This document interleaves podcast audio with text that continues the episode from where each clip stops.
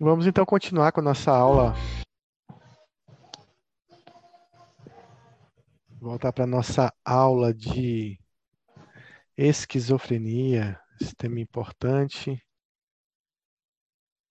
Então vamos lá. Vamos seguir aqui. Eu vou fazer uma pergunta para vocês. Se vocês conhecem, né? Você conhece as vias dopaminérgicas. A gente vai ver de forma geral que esquizofrenia é uma doença da dopamina.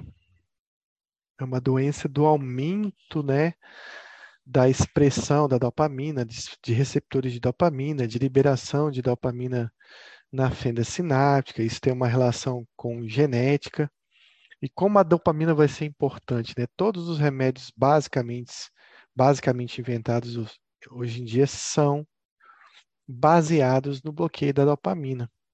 Tem suas exceções, nós temos bloqueadores fracos de dopamina, é, nós temos é, remédios que não bloqueiam o receptor principal relacionado à esquizofrenia, que é o receptor D2, e, mas que tem um efeito terapêutico muito intenso, como a clozapina, e isso faz com que a gente também faça uma pergunta se são só as vias dopaminérgicas importantes, por que clozapina, que não bloqueia D2, se tornou, ao longo do tempo, o, o antipsicótico da esquizofrenia refratária. Então, ele age aonde? Quais são os mecanismos? A gente vai ver hoje a importância do glutamato também, mas é importante conhecer o básico. E o básico é entender como a dopamina funciona, quais são as vias alteradas e como os remédios podem funcionar nessas vias. Então, por que, que a dopamina é tão importante nesse processo da doença esquizofrenia, né? Então, tem vários estudos aqui mostrando, estudos com SPECT, PET scan, mostrando um incremento na liberação de dopamina é, dentro do cérebro, né? Então, vários estudos demonstrando esse aumento em nessas populações de pacientes esquizofrênicos. E olha que interessante, a maioria desses estudos mostram que existe um incremento de 23% a mais de liberação de dopamina de um paciente esquizofrênico em relação a pacientes controles. Então, esse incremento da dopamina, com certeza, vai fazer com que o paciente tenha sintomas, tenha doença e vai fazer com que também o paciente ele possa responder ao tratamento com o uso de bloqueadores de dopamina. Então, Outros estudos aí mostram que esses pacientes, em relação ao controle, eles têm uma liberação muito grande de dopamina, bem maior do que, do que a população normal, e isso está relacionado realmente à questão da gênese da doença.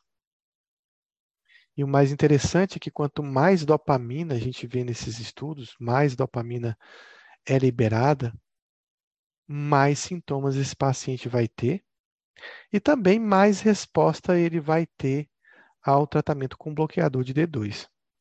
Mas a gente vai ver pacientes que não têm esse excesso de dopamina e que aí talvez o bloqueio de D2 não seja importante para melhorar esse paciente. Talvez a gente tenha que associar alguns remédios e fazer mudanças em relação ao remédio e a gente vai ter que usar alternativas.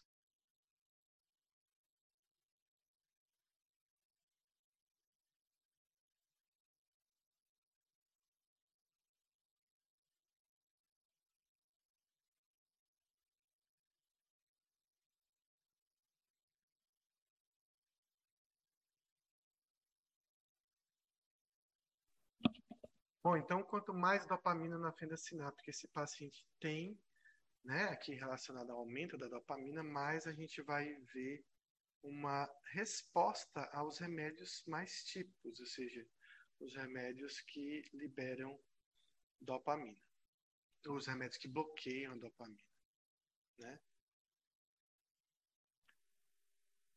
Isso é interessante porque nem todos os pacientes vão ter esse mesmo mecanismo né, de gênese da doença. Bom, existe uma coisa na, na esquizofrenia que é muito importante a gente entender, E é importante entender porque isso nos vai ajudar. Ah, pronto. E agora melhorou? Acho que o microfone caiu aqui e eu não tinha visto. Vejam agora se está melhor. Pronto, esse microfone é bem sensível mesmo. Qualquer mudança que ele piora.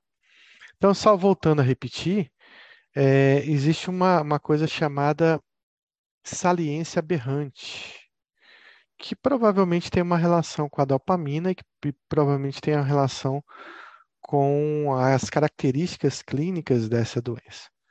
Então, o que é saliência aberrante? É quando o nosso cérebro ele é voltado especificamente para um determinado foco.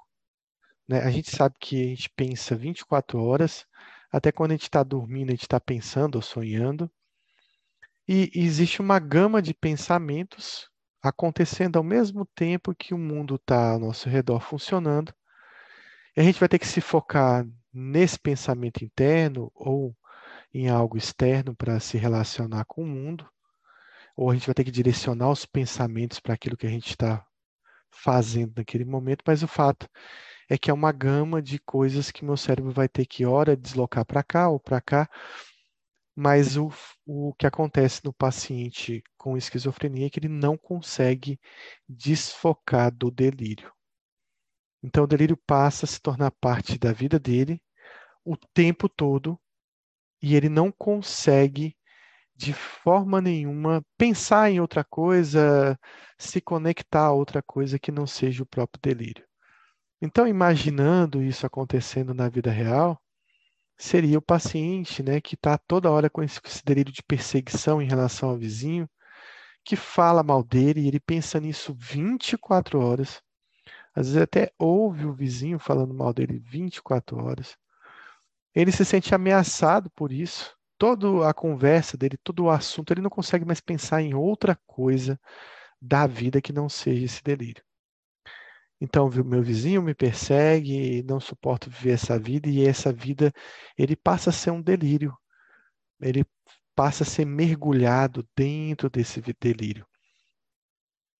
Bom, isso é a saliência aberrante, né? Aquilo que o paciente realmente vai estar tá focando o tempo todo durante o processo de doença. Claro que quando a gente começa a introduzir um tratamento, a gente vai dissolver, a gente vai enfraquecer essa saliência aberrante, fazendo com que ele permaneça lá, de certa forma, mas que o paciente consiga dar atenção, de se desfocar um pouco dessa ideia e dar atenção a outros aspectos da vida e do dia a dia. Então, meu vizinho fala mal de mim, mas eu não ligo, tem outras coisas para fazer e segue a vida. Bom, isso é um fato importante porque quando o paciente chega nesse nível de ter enfraquecido bastante essa saliência aberrante, a gente considera que ele respondeu muito. Claro que seria interessante que ele não pensasse mais ou não percebesse mais que o vizinho fala mal dele. Mas quando ele chega num processo em que o vizinho continua falando continua perseguindo, mas ele consegue seguir a vida, consegue fazer outras coisas e não está ali mergulhado nesse conteúdo o tempo todo, a gente pode dizer que teve uma resposta excelente, porque é isso que a gente vai conseguir com boa parte do tratamento. Claro que o tratamento ele visa envolve vários medicamentos e medicamentos que têm afinidades por receptores variados, tanto receptores terapêuticos quanto receptores não terapêuticos. Por exemplo, a gente vai ver esse Mzinho aqui na clozapina, que se refere a receptores muscarínicos, esses anticolinérgicos, né? Você tem efeitos alfa-1, alfa-2. Então, mas o principal efeito de um antipsicótico ele está nesse amarelo que é a capacidade de bloquear D2. A gente compara aqui, por exemplo, quetiapina e risperidona. A gente vê que o, a, a faixa de bloqueio D2 da risperidona é bem menor do que a da quetiapina. No entanto, a gente percebe que a risperidona é um altíssimo, é um remédio incisivo, um remédio que tira muitos sintomas positivos. A misoprida, que já não é um antipsicótico tão potente, tem todo esse bloqueio D2 que a risperidona não tem, mas eu, por exemplo, não usaria numa emergência, num paciente internado, porque não teria uma resposta tão eficaz. Então, o que a gente percebe é que olhar só para essa afinidade não é a resposta que a gente deveria alcançar. Então, se eu olhasse para essa figura e escolhesse um antipsicótico incisivo, claro que eu escolheria o aloperidol, depois a risperidona, depois a olanzapina. Claro que a clozapina seria o mais potente de todos, mas ficaria para um segundo plano, para um caso refratário, devido aos seus efeitos colaterais.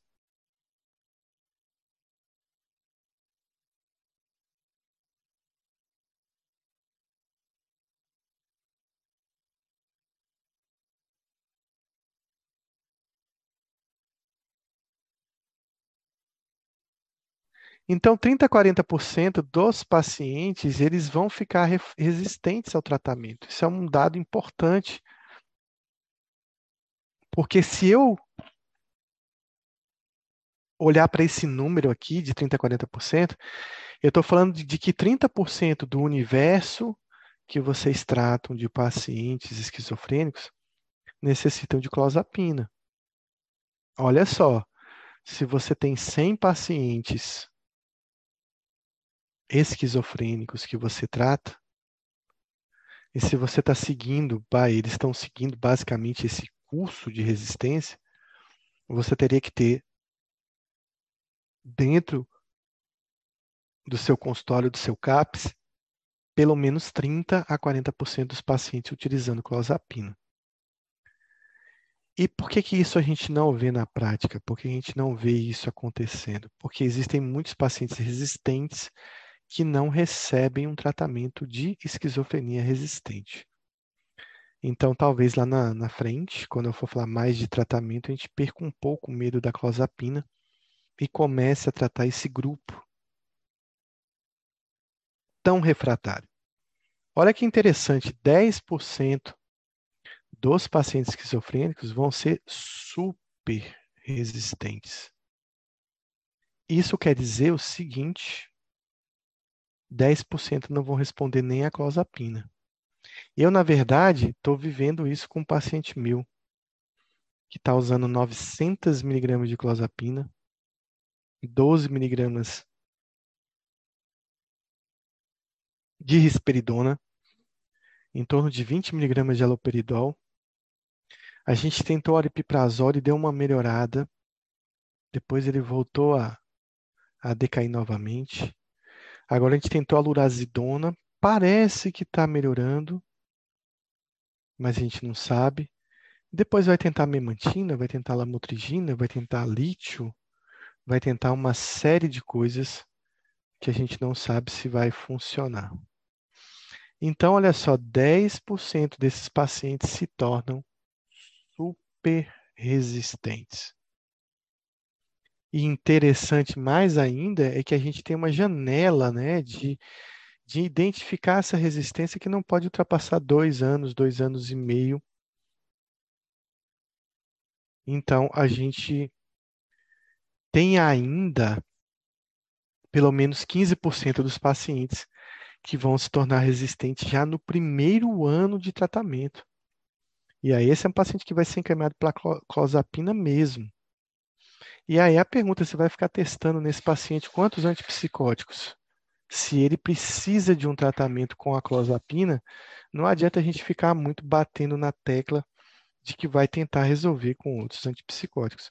Esse é um grupo de pacientes que ou você inicia a clozapina, ou você vai ter que encaminhar ele para alguém que tem essa coragem. O mais interessante é que esses pacientes resistentes, eles não respondem só a clozapina muitas vezes, eles precisam da associação de um outro antipsicótico. E interessante que esse estudo mostra exatamente isso, que quando você associa um antipsicótico à clozapina, você tem uma melhora nessa curva de melhora, como por exemplo aqui mostrando com a risperidona, como o paciente melhora. Então, você vai ver muito paciente meu utilizando clozapina, mas utilizando outros antipsicóticos. E aí não tem jeito, não tem para onde correr, esse paciente vai necessitar de associações.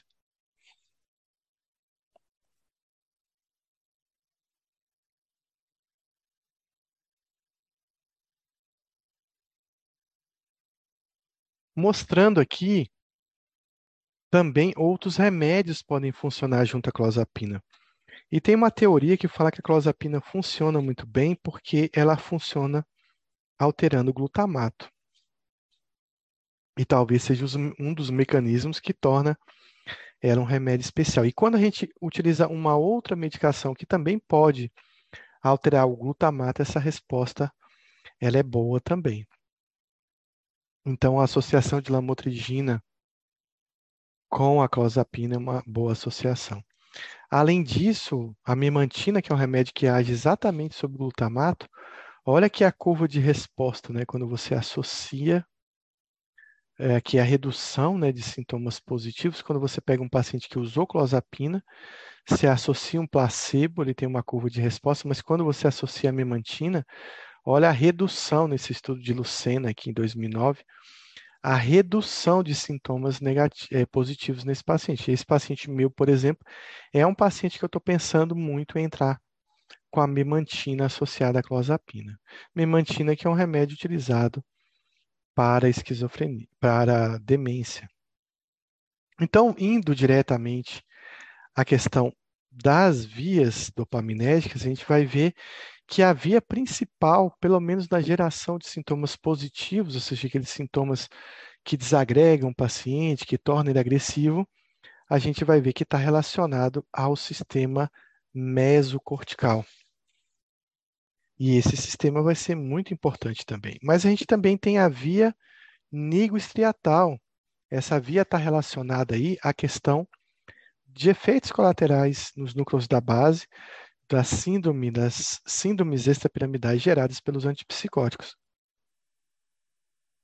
Além disso, existe o sistema tubo-infundibular, que para a gente vai ser muito importante na questão do aumento da prolactina provocada pelos medicamentos. E esse aumento da prolactina pode gerar diversos efeitos colaterais no paciente, como ganho de peso, sutismo, acne, amenorreia, galactorreia, é, turgência mamária, dor mamária. Então, essa é, é, um, é uma das vias que vai ser alterada pelas medicações. E, além disso, o sistema mesolímbico, que parece estar bastante relacionado aos sintomas negativos. Eu vou explicar cada uma delas. Então, vamos falar primeiro do sistema mesolímbico, né? É esse que vai falar primeiro? Não, é mesocortical, desculpa, estava escrito errado. É, foi para o mesolímbico aqui, desculpa. Acho que eu fiz uma troca quando eu estava no começo, eu vou voltar aqui, porque eu confundi mesocortical com mesolímbico. Então vamos lá, eu vou falar de novo. Mesolímbico está relacionado aos sintomas negativos, negativos, o sistema nigroestriatal aos sintomas extrapiramidais, o túbulo infundibular relacionado à prolactina e agora sim eu estou falando certo, o mesolímbico que está relacionado aos sintomas positivos. Então, é aqui que a gente vai ver o paciente ouvindo vozes, tendo delírios, acreditando que o vizinho vai matá-lo, acreditando que é Deus, acreditando, é, ouvindo uma pessoa conversar, falando mal dele. Então, está tudo relacionado ao sistema mesolímbico, que é o sistema mesolímbico que vai possivelmente fazer com que esse paciente interne, né? Pela geração de sintomas positivos. o que a gente vê é que o sistema mesolímbico está relacionado ao aumento da dopamina. E é por isso que a gente comentou tanto ali naqueles estudos que a gente viu agora há pouco, mostrando essa liberação de 23% a mais de dopamina no cérebro, mostrando uma maior quantidade de dopamina na fenda e mostrando que os remédios que bloqueiam dopamina podem cursar com uma melhora nesses quadros. Então, o que a gente tem aqui no sistema mesolímbico é o aumento da dopamina relacionado aos sintomas positivos, os sintomas de desorganização do comportamento, do pensamento, os sintomas de delírios e alucinações, e basicamente é, são esses sintomas que a gente chama de surto psicótico, né? O paciente teve um surto psicótico, está lá surtando, delirante.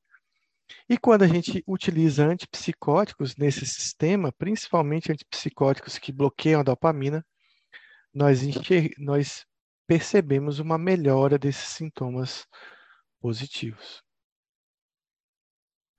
Bom, então eu vou comentar agora dos, dos sintomas da doença, então eu vou falar dos sintomas negativos, e provavelmente eles estão relacionados ao hipofrontalismo que os pacientes com esquizofrenia têm.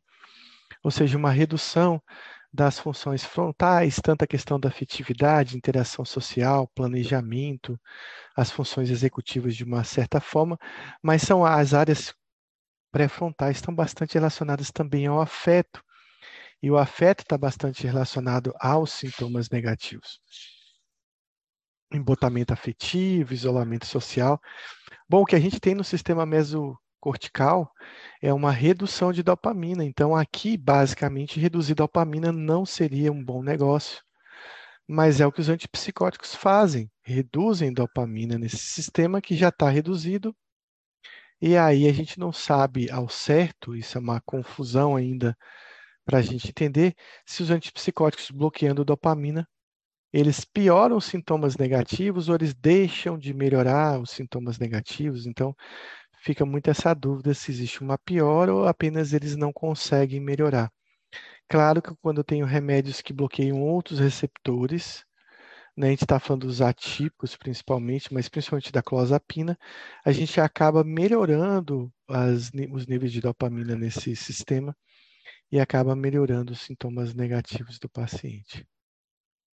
Então, nós temos o, o, também o sistema nigrostriatal, esse sistema, em geral, a dopamina ela está normal, ela não está nem aumentada nem diminuída, mas a gente pode também notar que alguns pacientes com esquizofrenia podem ter alterações motoras muito mesmo antes da doença se apresentar, ou antes dele utilizar remédio.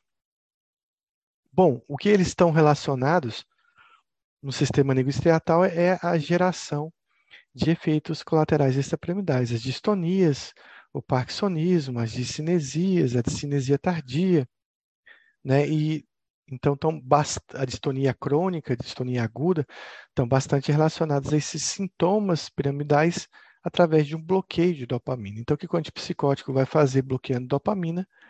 Vai gerar os sintomas extrapiramidais. Isso não é um efeito terapêutico, é um efeito secundário que se torna um dos principais efeitos colaterais dessa medicação. No sistema tubuloinfundibular, a gente já comentou também, a dopamina está normal, mas por conta do bloqueio dopaminérgico, a dopamina ela é, tem um efeito antagonista né, na liberação de prolactina, a gente vai, utilizando o remédio, acabar aumentando a liberação de prolactina, levando o paciente a ter uma hiperprolactina e um conjunto de sintomas relacionados. Então, o que eu posso fazer de um resumo em relação. Existe uma outra via dopaminética, mas ela não é importante, também pouco estudada, a gente não sabe muito bem para o que ela serve. Então, vou falar das quatro principais. Então, tem no sistema mesolímbico uma dopamina alta, que gera os sintomas positivos, que com o uso de antipsicóticos tem uma melhora dos sintomas. Eu tenho no sistema mesocortical uma dopamina baixa, que gera os sintomas negativos e que, com o uso de antipsicótico, acabam piorando ou não melhorando esses sintomas. Eu tenho o sistema nigrostriatal normal, a dopamina, que, com o uso de antipsicótico, vai gerar os sintomas extrapiramidais. E eu tenho a dopamina normal no sistema túbulo infundibular, que, com o uso do antipsicótico, vai acabar gerando o aumento da prolactina. Então, essas são as vias e as principais ações em relação à dopamina nela. Bom, o sistema mesolímbico, ele está relacionado, ele vem da área tegmental ventral do tronco encefálico. Ele se conecta a duas áreas cerebrais, principalmente, áreas límbicas do cérebro, mas também ao núcleo accumbens no estriado ventral, e que é uma região relacionada ao prazer. Por isso que todas as drogas, por exemplo, de abuso, acabam liberando grande quantidade de dopamina, como é o caso da, dos psicoestimulantes, por exemplo.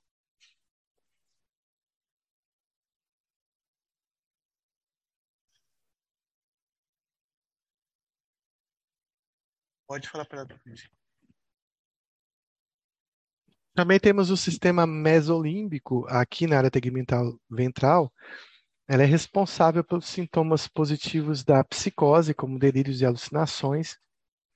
Ela está relacionada à motivação, prazer e à recompensa. E, e, o que a gente vê na esquizofrenia é uma hiperatividade dessa via dopaminérgica, que tem um papel importante nos sintomas agressivos e hostis desse paciente. Então, basicamente, quando eu dou um aloperidol, eu estou indo para esse sistema límbico, pessoal. É o que eu quero controlar com aloperidol, é isso. Quando eu uso cocaína, eu estou buscando motivação, prazer e recompensa, mas eu também pode, posso ter como consequência, gerando essa, eh, gerar essa hiperatividade, eu posso gerar sintomas psicóticos também, e, eh, e até agressividade. Então, o que a gente tem na dopamina no sistema mesolímbico é uma dopamina aumentada que eu estou tentando baixar com o uso do meu medicamento. Já o sistema mesocortical, aquele que se liga ao córtex frontal, ele sai de uma área tegmentar ventral e vai se conectar a duas áreas principais do córtex pré-frontal. O córtex pré-frontal ventromedial e o córtex pré-frontal dorso lateral. Eles são diferentes em relação aos efeitos disso. E o que eu tenho aqui nesse sistema é uma redução da dopamina nesse sistema. Então, é o contrário do que a gente viu no mesolímbico. Aqui eu tenho uma dopamina reduzida. Agora, você imagina que loucura seria você tentar aumentar a dopamina nesse local sem conseguir ou baixando a dopamina no sistema mesolímbico. Então, existe a área do córtex pré-frontal ventromedial.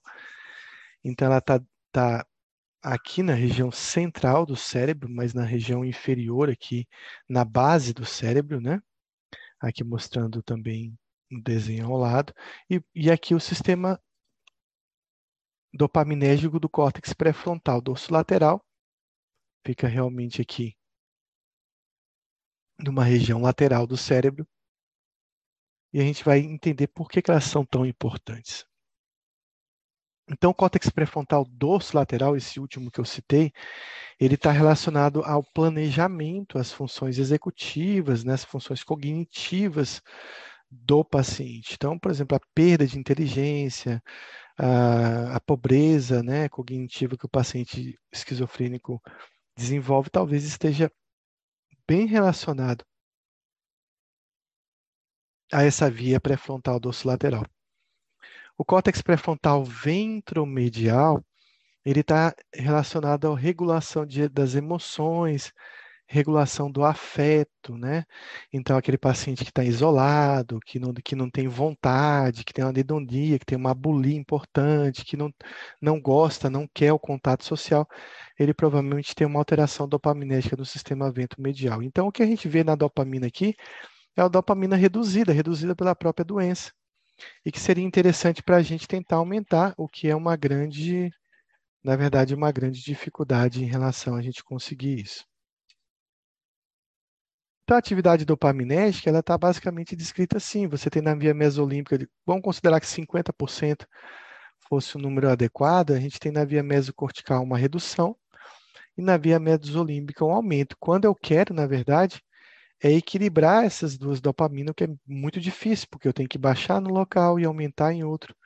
O que para um remédio fazer é bem confuso, talvez teria que ser um remédio específico para cada local, mas lembrando que a dopamina é um neurotransmissor e os remédios não conseguem, os neurotransmissores são parecidos em vários locais do cérebro, então como é que ele vai saber qual é o, o receptor né, da, da, da via mesolímbica, que é o receptor da via mesocortical, é muito complicado para o remédio conseguir regular isso. Então, a via mesocortical está responsável pelos sintomas negativos da doença, principalmente os sintomas cognitivos da doença. O, quando a gente aumenta a dopamina nesse sistema mesocortical, a gente tem uma melhora desses sintomas negativos, cognitivos e afetivos da esquizofrenia.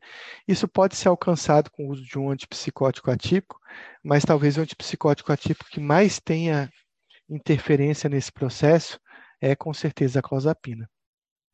E podem ser a consequência de anormalidades do neurodesenvolvimento do sistema glutamatérgico. O glutamato também foi uh, relacionado aqui, e aí lembrando né, que a clozapina é um remédio que tem um envolvimento na, na, na, regulação do glutamato, e aí será que é por isso que a clozapina é o que mais melhora essas funções cognitivas, sociais, profissionais, ou seja, as habilidades do paciente, por uma relação com o sistema glutamatérgico? Então, são características da via mesolímbica na esquizofrenia, exceto hipoatividade dopaminérgica, relacionada à motivação, relacionada aos delírios, relacionada às alucinações ou relacionado ao prazer. É para a gente marcar a falsa.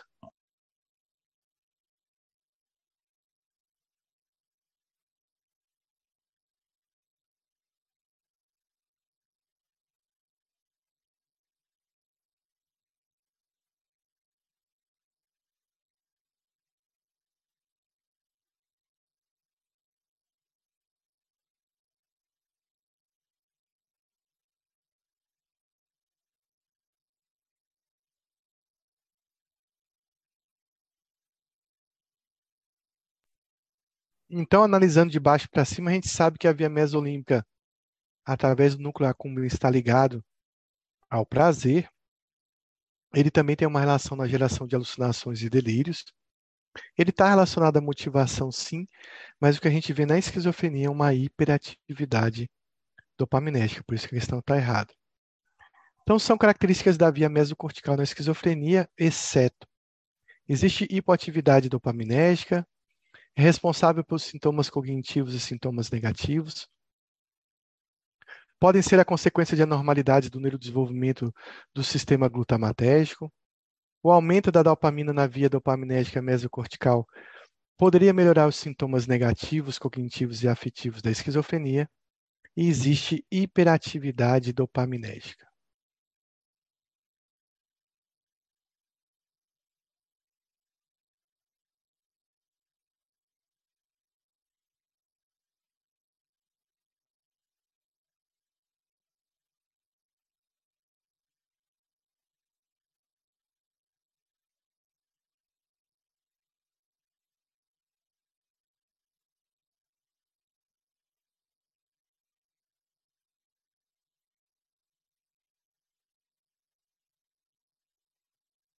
Então, o sistema mesocortical está relacionado a uma hipoatividade dopaminérgica, ele é responsável pelos sintomas de cognição e negativos, ele pode ser consequência de disfunções no glutamato, e o aumento da dopamina nesse local acaba melhorando o paciente. Então, a resposta errada é existe hiperatividade dopaminérgica. Se houvesse, o paciente não teria nem os sintomas negativos. Então, a grande pergunta do tratamento é como que eu vou fazer para aumentar a dopamina na via mesocortical e, simultaneamente, diminuir a atividade dopaminérgica na via mesolímbica. É o grande problema da, do tratamento da doença. Vamos para um caso clínico, é um João, 20 anos, analfabeto, é, veio do Ceará para São Paulo há uma semana para morar na casa do irmão e é auxiliado no ofício de pedreiro. Foi trazido pelo irmão à emergência psiquiátrica porque atirou pedras na casa da vizinha, gritando que ela fizera macumba contra ele. Dois dias antes da internação, começaram a apresentar inquietações motoras, insônia e ansiedade. Ao exame, apresentava uma atitude de suspeita, né, suspicaz, e uma atividade alucinatória. Hum, então ele chegou a uma semana, né? Não havia rebaixamento da consciência, nem alterações formais do pensamento, nem comportamento bizarro. Não havia relato de uso de substâncias psicoativas. O quadro remitiu com insight completo após três semanas de tratamento com uso de antipsicóticos. O diagnóstico mais provável desse paciente, conforme DSM-5, é Então, vou botar as opções: transtorno psicótico breve, transtorno esquizofreniforme, esquizofrenia, transtorno esquizoafetivo ou transtorno delirante persistente.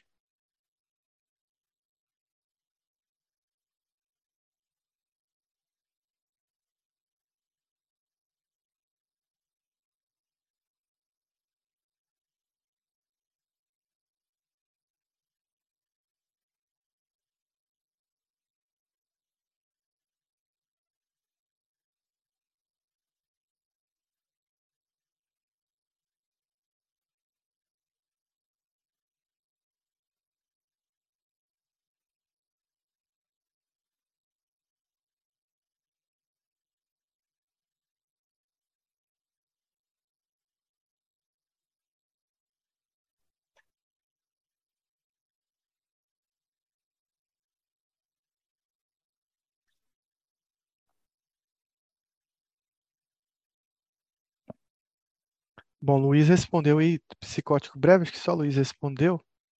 Vamos ver se está certo, Luiz. Vamos analisar o caso de novo. Então, o que chama a atenção é ser um paciente de 20 anos, analfabeto. É um paciente que ele. Deixa eu só tirar aqui um ruído. Pronto. É, é um paciente que veio é, é, há uma semana, né, morar na casa do irmão, lá em São Paulo ele acaba indo para emergência, é um caso grave, é um caso de surto, porque só paciente em surto, né, que vai para emergência psiquiátrica, né? Houve a necessidade dele ir para emergência psiquiátrica.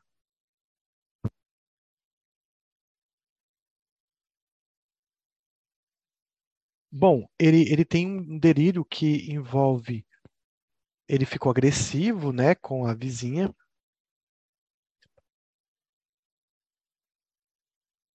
Ele ficou agressivo com a vizinha, gritou com ela, né? Diz que a vizinha fez macumba contra ele. Então a gente tem um delírio de prejuízo, né? Mas também um delírio místico religioso. Então vamos lá, é um caso grave, né, de um homem de 20 anos, ele se desorganiza e essa desorganização é percebida pela família, o comportamento dele se desorganiza porque ele está indo jogar pedra na casa da vizinha, né? E aí ele tem um delírio, esse delírio tem um conteúdo místico ou religioso, e, e ele também tem um conteúdo de prejuízo, de perseguição, né, do vizinho, da vizinha, porque essa vizinha fez aí uma, um feitiço no sentido de, de afetar a integridade dele, né? Nem sempre a perseguição ela é física, mas ela pode ser espiritual também, né? Bom, ele, ah, ele foi internado, né? Antes da internação ele começou a apresentar essas inquietações motoras, uma insônia, uma ansiedade. Ele estava bastante paranoico, assim, desconfiado na, na consulta e ele tinha uma atividade de alucinação. Então tem uma inquietação, uma ansiedade, uma insônia, as alucinações e a desconfiança, ele tem todos os critérios aí para um diagnóstico de esquizofrenia, né? uma desorganização do comportamento, um delírio uma alucinação. Lembrando que eu preciso ter dois de cinco sintomas, aí faltou desorganização do pensamento e também os sintomas negativos, então ele tem três desses cinco. Lembrando que um deles tem que ser delírios, a, a alucinação ou a desorganização do comportamento. Então ele tem os três principais para um diagnóstico de esquizofrenia.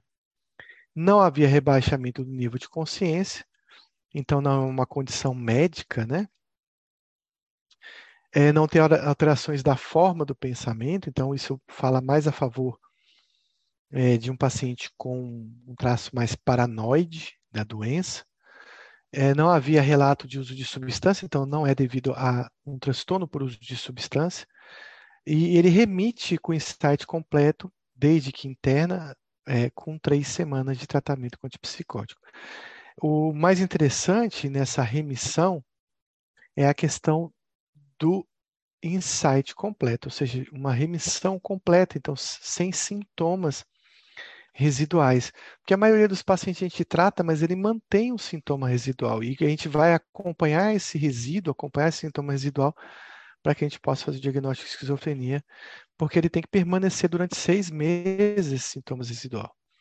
Bom, a gente percebeu que é uma psicose primária, ela não é secundária ao humor, ela não é secundária à substância, ela não é, é secundária a uma condição médica, nenhuma doença neurodegenerativa ou neurológica. Então, só para a gente lembrar, então, se é uma psicose primária, algo que surgiu do, do nada por uma questão genética, ela ou é esquizofrenia, ou ela é um transtorno delirante, ou é um transtorno psicótico breve, ou trata-se de um transtorno esquizofreniforme, lembrando que ainda pode ser um transtorno esquizoafetivo. Então, o nosso diagnóstico tem que se basear nessas cinco possibilidades. A gente vê que a esquizofrenia é rica em alucinações auditivas, é o que o paciente tem, mas a gente tem uma presença de sintomas residuais presentes pelo menos pelo período de seis meses, o que esse paciente não tem, porque ele teve uma remissão completa em três semanas. A ultrassom delirante ele não levaria a um comportamento tão desorganizado, é, e o paciente também não teria alucinações auditivas como este que, que foi visto no texto. O psicótico breve ele parece muito a esquizofrenia, mas com duração até 30 dias. O esquizofreniforme, uma duração de 30 dias a 6 meses. E o esquizoafetivo é rica em alterações do humor, que esse paciente não tinha, pelo menos não foi descrito na sua história, que ele estava em elação, em euforia, ou que ele estava deprimido. Né? Então, a gente vai escolher entre esses. Então, a primeira pergunta que eu faço nesse caso é se tem muita alteração do humor, e a resposta é não, não tem alteração do humor. Eu excluo o esquizoafetivo. Né? Então, a outra pergunta é: tem alucinação auditiva? Tem. Se tem, eu tenho que excluir o transtorno delirante. Então, sobra para a gente só a esquizofrenia, transtorno psicótico breve ou transtorno esquizofreniforme. A outra pergunta é: tem mais de seis meses de sintomas? E a resposta é não. Então, eu tenho que, que excluir a esquizofrenia. E a outra pergunta é se tem entre um mês e seis meses de doença. Não, é uma doença que remitiu já no primeiro mês. Então, eu afasto a esquizofreniforme. E aí, Luiz está correto. Só sobra para a gente, então, o diagnóstico de um transtorno psicótico breve que muita gente acha que é raro, mas não é. Então, só para lembrar, o transtorno psicótico breve ele tem uma duração de até 30 dias, o transtorno esquizofreniforme de 30 dias a 6 meses, e a esquizofrenia tem que ter uma duração aí de pelo menos mais de seis meses. Bom, o psicótico breve, ele é um paciente, ele é um quadro associado a um período de estresse. Raramente você vai ver um psicótico breve de um paciente que não viveu um estressor, né? Então ele tem geralmente um desencadeante. Bom, o que a gente pode entender com isso? É que esse paciente ele tem uma genética de psicose, é fato. Ah, existe um, uma máxima que diz assim, só não tem, é, não dá para ter psicose quem quer. Para ter psicose precisa ter genética. Então esse paciente tem genética de psicose. E não quer dizer que ele vai ser um esquizofrênico, vai desenvolver esquizofrenia, mas ele tem uma facilidade, o cérebro dele tem uma facilidade a responder com psicose. Então, esse período de estresse, né, de turbulência na vida dele, pode ser um desencadeante para que esses componentes genéticos se manifestem. Ou essas alterações estruturais que ele tem no cérebro se manifestem através de uma crise psicótica. Só para a gente lembrar quando a gente fala de estressor, a gente tem dois tipos de estressores: os estressores positivos e os estressores negativos. Os estressores positivos são aqueles relacionados a coisas boas que acontecem na vida, né? Então, por exemplo, mas que podem ser estressantes, por exemplo, a apresentação da sua dissertação de mestrado, nascimento do primeiro filho, promoção no emprego, mudança de trabalho, uh, casamento, nas, é, enfim, todas as, as questões que podem é, nos levar a situações boas, mas situações que podem é, causar um certo angústia na gente, ansiedade, apreensão. E os estressores negativos são vários: desemprego, separação, luto, morte de alguém, uh, crise financeira, dívida, problemas no trabalho, guerra, acidente, doença, enfim. São várias coisas que podem acontecer. Bom, o psicótico breve é um paciente que também a gente deve considerar que essa crise psicótica tem um alto risco de suicídio. Que a gente pensa assim, ah, só o esquizofrênico se mata, não o psicótico breve também é um paciente que tem que ficar em vigilância, é um paciente que pode se machucar, que pode ferir, que pode ter um comprometimento, é um surto psicótico idêntico da esquizofrenia, mas que tem um período curto. Mas que pode levar ao risco de suicídio.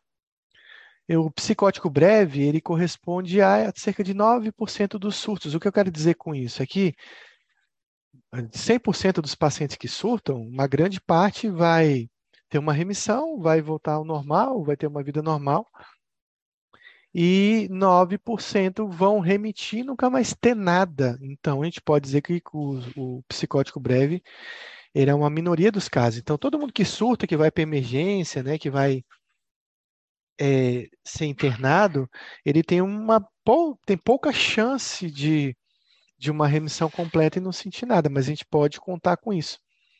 Então, quando a família pergunta se vai ser esquizofrenia, se esse paciente vai se curar, a gente está falando de uma taxa bem baixa de cura. Uma coisa que é interessante é que tem alguns pacientes que parecem que tiveram vários psico, é, surtos, quadros de transtorno psicótico breve durante a vida. E, e, e, o DSM, os livros, eles não falam muito disso. Se você só pode ter uma vez, se você pode ter várias vezes, é, se existe padrões de pacientes que têm várias vezes, isso não é muito estudado, não é muito falado. Mas o fato é que você vê pacientes que tiveram um surto lá aos 19 anos, daqui a pouco ele teve aos 35, e você pergunta ele é bipolar, ele é o quê? Esquizofrênico, esquizoafetivo, e você vê que foi dois quadros psicóticos breves isolados. Então, eu acredito que seja possível essa, esse curso.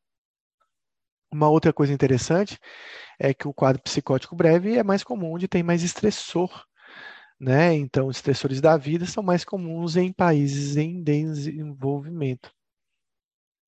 É, uma outra coisa é que é, pode acontecer em qualquer idade, ele acaba sendo um pouco mais tardio do que a própria esquizofrenia, que é mais precoce, pelo menos no homem é mais precoce. E a média de idade do transtorno psicótico breve, segundo o DSM-5, é, aos 30 anos de idade. O psicótico breve, ele pode durar apenas dias, né? Então, esse quadro psicótico pode remitir rapidamente. Lembrar que o tempo considerado no psicótico breve, ele independe da realização de tratamento ou não. Então, o paciente ele pode ter tratado e ter remitido em dois dias, ele continua sendo psicótico breve. Então, o tratamento ele não interfere nessa quantidade de tempo e nem no diagnóstico. O psicótico breve também ele tem um desfecho que geralmente é excelente, um retorno completo à vida normal, né, do paciente. E ele tem alguns fatores de risco. O paciente esquizo ah, é típico, os pacientes do cluster A, né, os pacientes paranoides, esquizotípicos, esquizoides, tem mais chance. E a gente tem o borderline. O borderline faz muito quadros psicóticos ou pseudopsicose, né, que também é chamada ou micropsicose dos transtornos de personalidade. Assim, em momentos de estresse, o borderline também pode ficar psicótico. O. Também isso acontece com o esquizoafetivo, desculpa, com o esquizotípico e também com o paciente de personalidade paranoide. Parece acontecer menos com o esquizoide. Só um comentário, talvez a. Deixa eu clicar aqui para ser esse som. Talvez o borderline seja um dos transtornos de personalidade que mais apresenta psicose, né? Tirando isso do cluster A, porque eles têm uma ligação mais importante. Então, um paciente de 21 anos, universitário, apresentando há um mês alucinações auditivas, ideação de cunho persectório, levado pelos pais para atendimento psiquiátrico no serviço de emergência, ele contou que houve as vizinhas chamando, criticando ou fazendo ameaças contra a sua vida. Deixou de frequentar a faculdade por temer sair à rua. À noite permanece acordado, andando pela casa e vigiando portas e janelas. Há poucos meses, seu pai apresentou uma doença grave, o paciente vinha se preocupando com sua saúde, aí um estressor aí na vida desse paciente. Em sua história não havia antecedentes de psiquiátricos, nem usava álcool ou drogas também foi descartada uma patologia orgânica.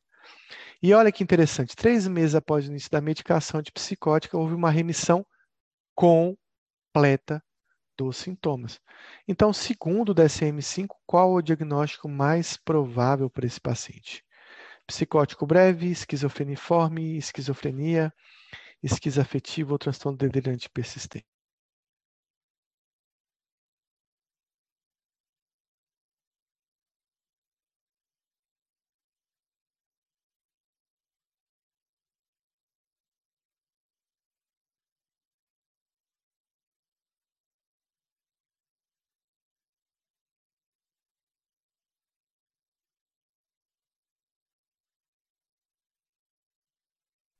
Então o Luiz aí tá com um teclado afiado, né, Luiz?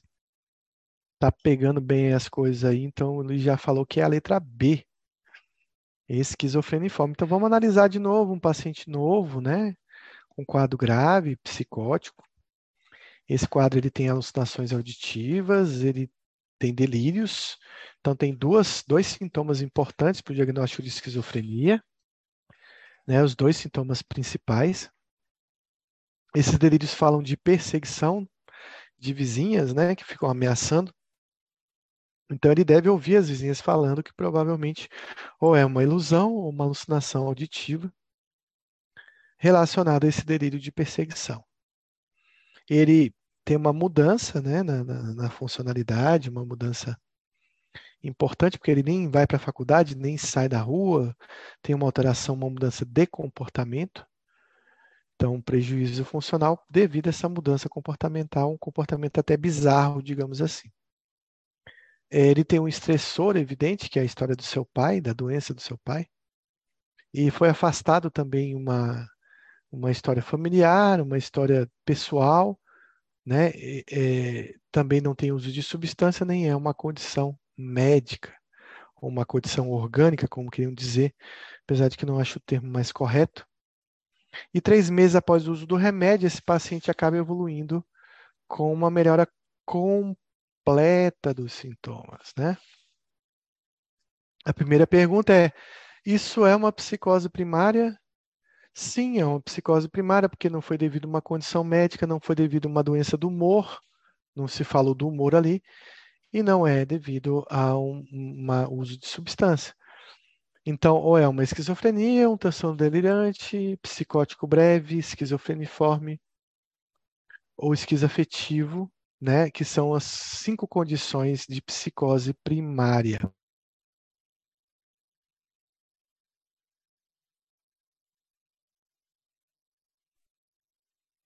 Então, a esquizofrenia ela é rica em alucinações,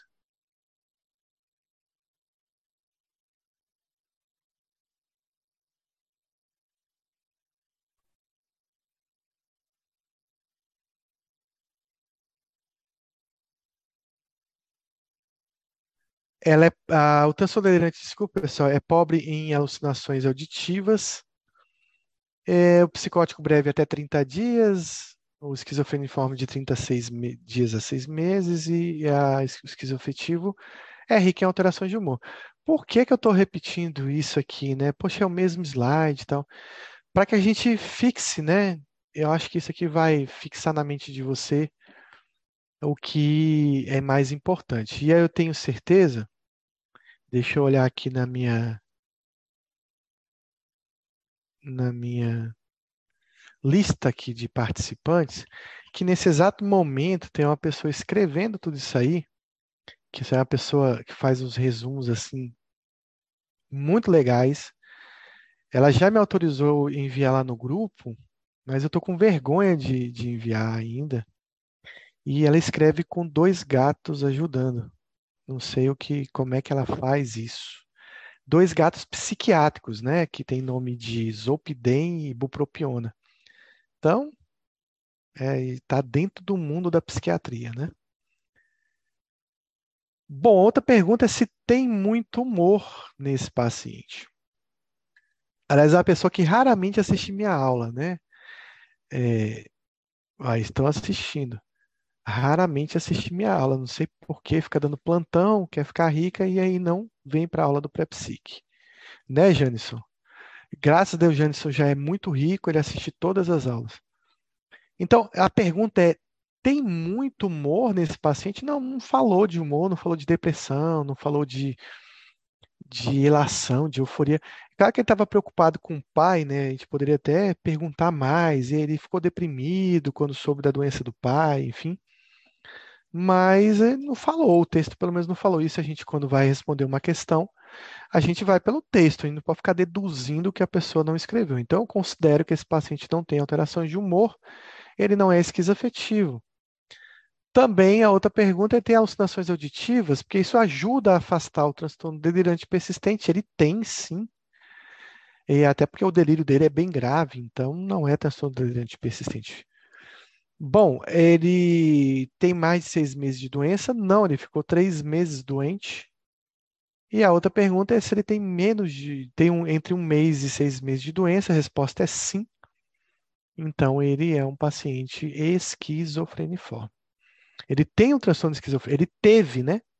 Porque quando a gente fala de transtorno psicótico breve ou transtorno esquizofrênico, fala que o paciente teve, teve, se resolveu, então foi aquilo. Quando eu falo de esquizofrenia, o paciente tem. Quando eu falo de transtorno delirante persistente, o paciente tem. Quando eu falo de esquizoafetivo, o paciente é esquizoafetivo. Agora, quando eu falo transtorno esquizofreniforme, ele teve um transtorno esquizofreniforme. Por que ele teve? Porque só pode ser esquizofreniforme se tiver passado, se tiver remitido, se tiver resolvido. E foi o que aconteceu com esse paciente. Então, o diagnóstico, aí voltando em Luiz, né, Luiz? Que não erra nenhuma, aí é um transtorno esquizofreniforme. Bom, o transtorno esquizofreniforme, o que ele tem de característica? Então, a primeira coisa é que cerca de 30% desses pacientes que têm um quadro que chega no transtorno esquizofreniforme não evolui para esquizofrenia. Já é, um, já é um número um pouco melhor, né? Considerando aí que esse paciente, ele uma boa parcela tem chance de não se tornar esquizofrênico. Maior que no psicótico breve até. Bom, é um quadro que tem um bom prognóstico quando ele é agudo, né?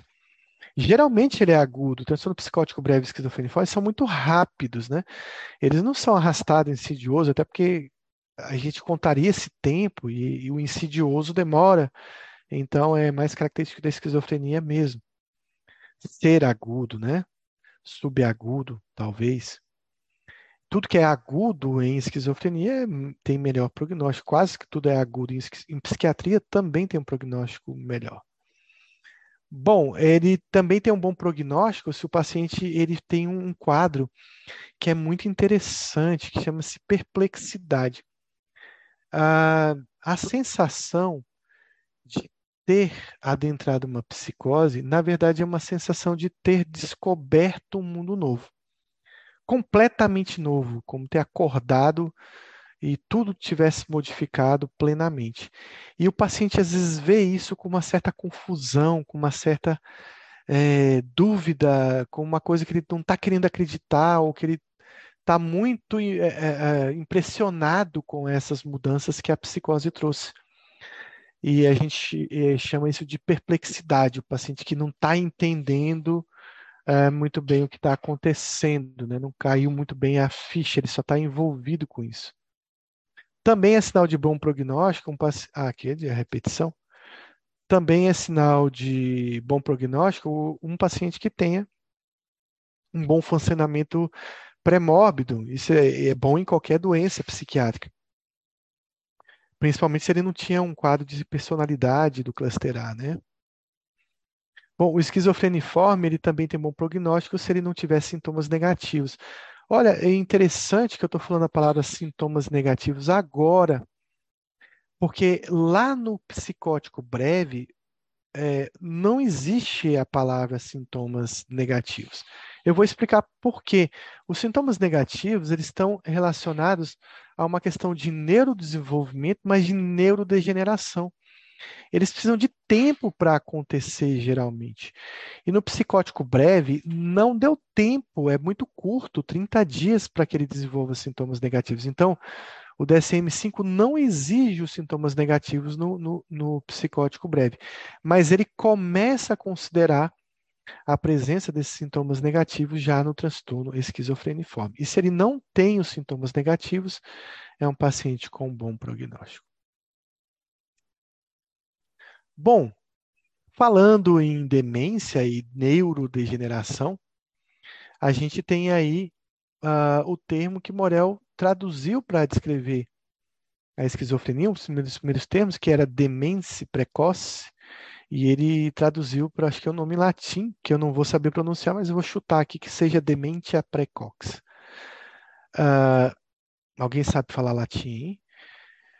Bom, ele enfatizava a alteração na cognição, entendeu? Ele enfatizava o processo demencial da doença, das perdas cognitivas, das perdas das funções executivas, de habilidades de atenção, de habilidades visoespaciais. É, o que ele observava que era muito parecido com um paciente com demência, por exemplo, de Alzheimer, né? Só que acontecendo numa fase precoce da vida, né? Uma fase inicial, por isso que era uma demência precoce. Então, uma alteração da cognição com um início precoce. Então, ele diferenciou daqueles pacientes que sofriam de episódios distintos da doença alternados com um período de funcionamento normal. Então, é, aquele paciente que vivia em surto, mas que tinha período de normalidade. E ele classificou esses outros pacientes como uma psicose maníaco-depressiva. Ou seja, o Morel ele estava tentando a primeira classificação entre o que era esquizofrenia, uma doença de curso contínuo, basicamente, da doença bipolar, que eram os pacientes que surtavam, mas que tinham períodos de normalidade. Ah, desculpa. Então, na verdade, aqui não é o Morel. Deixa eu voltar aqui de novo. Agora que eu entendi, né? E essa pessoa traduziu o demência precoce de Morel para demência precoce ele diferenciou, a, ele deu atenção à questão das alterações da cognição e do início precoce da doença, e ele diferenciou essa doença da psicose maníaco-depressiva. Ele está perguntando quem foi essa pessoa. Então, trata-se de Hecker, Kreplin, Bloyer, Schneider ou Kaubal.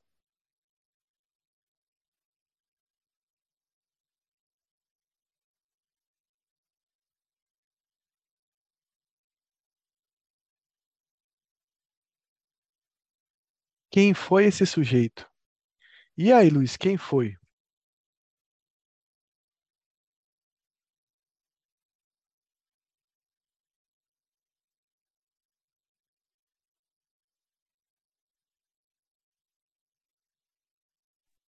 Bom, ele é considerado, né, o pai da psiquiatria, né?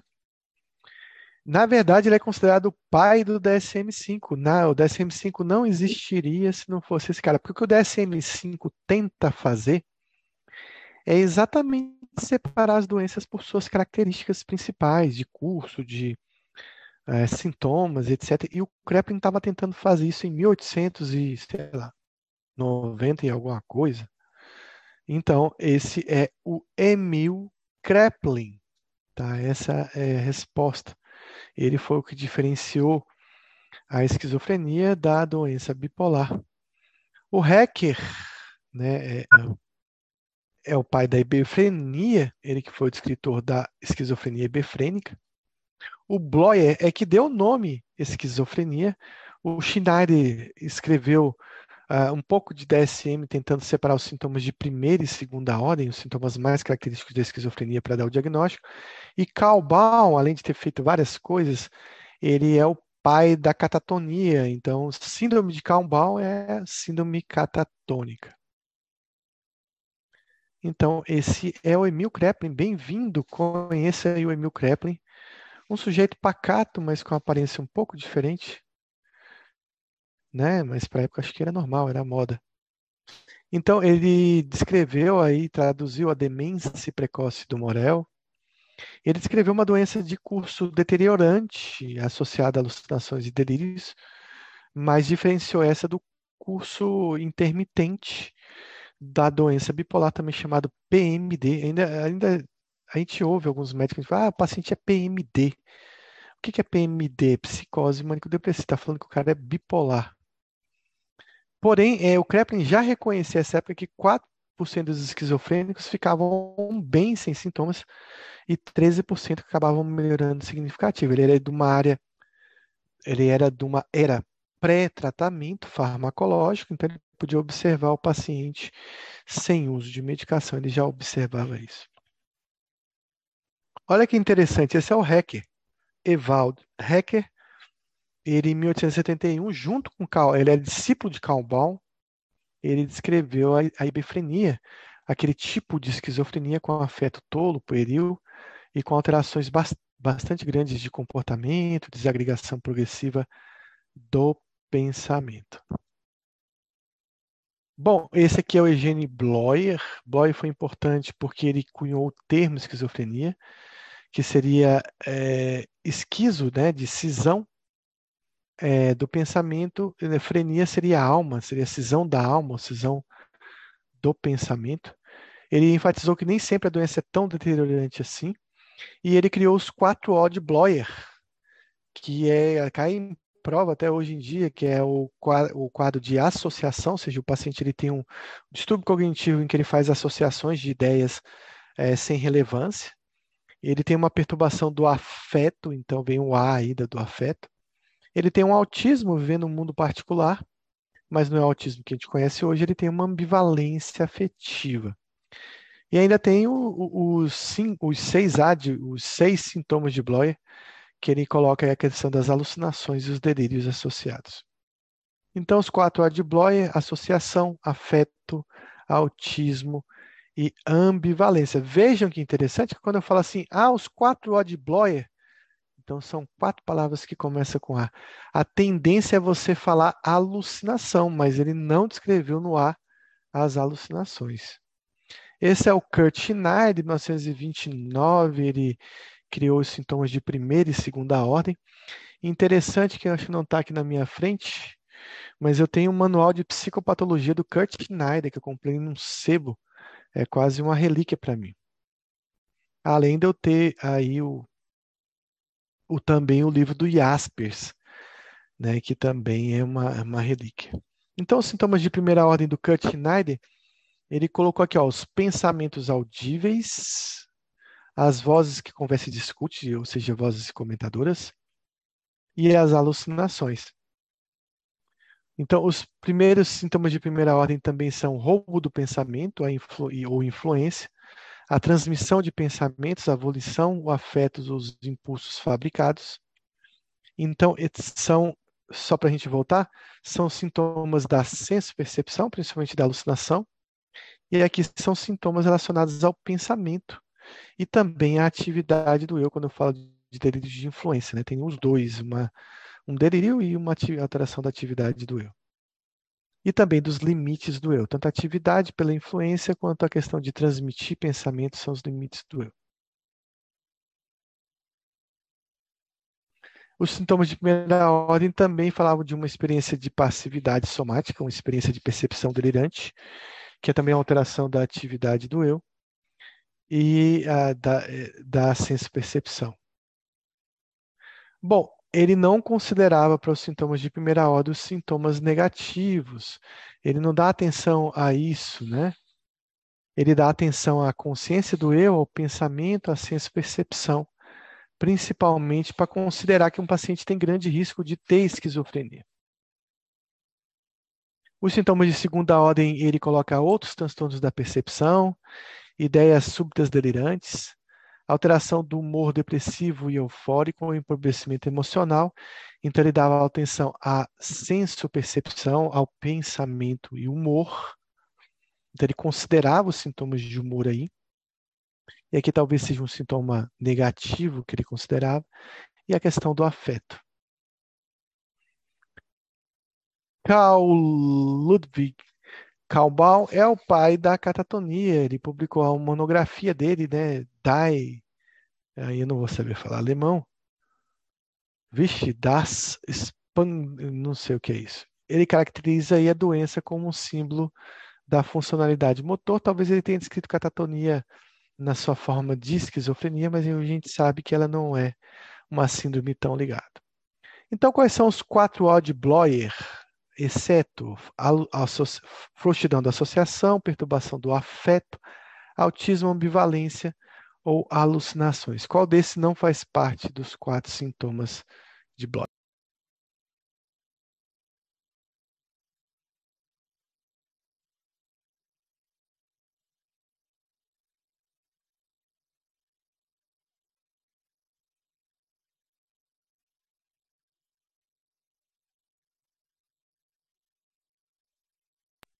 Então, a gente tem as alucinações aí como sintomas não presentes no Bloyer. Então, lembrando, associação, afeto, autismo, ambivalência, sem considerar as alucinações. São sintomas de primeira ordem de Kurt-Schneider. Pensamentos audíveis, vozes que conversam e discutem, vozes comentadoras, abulia, roubo do pensamento ou influência do pensamento, ele quer a alternativa errada.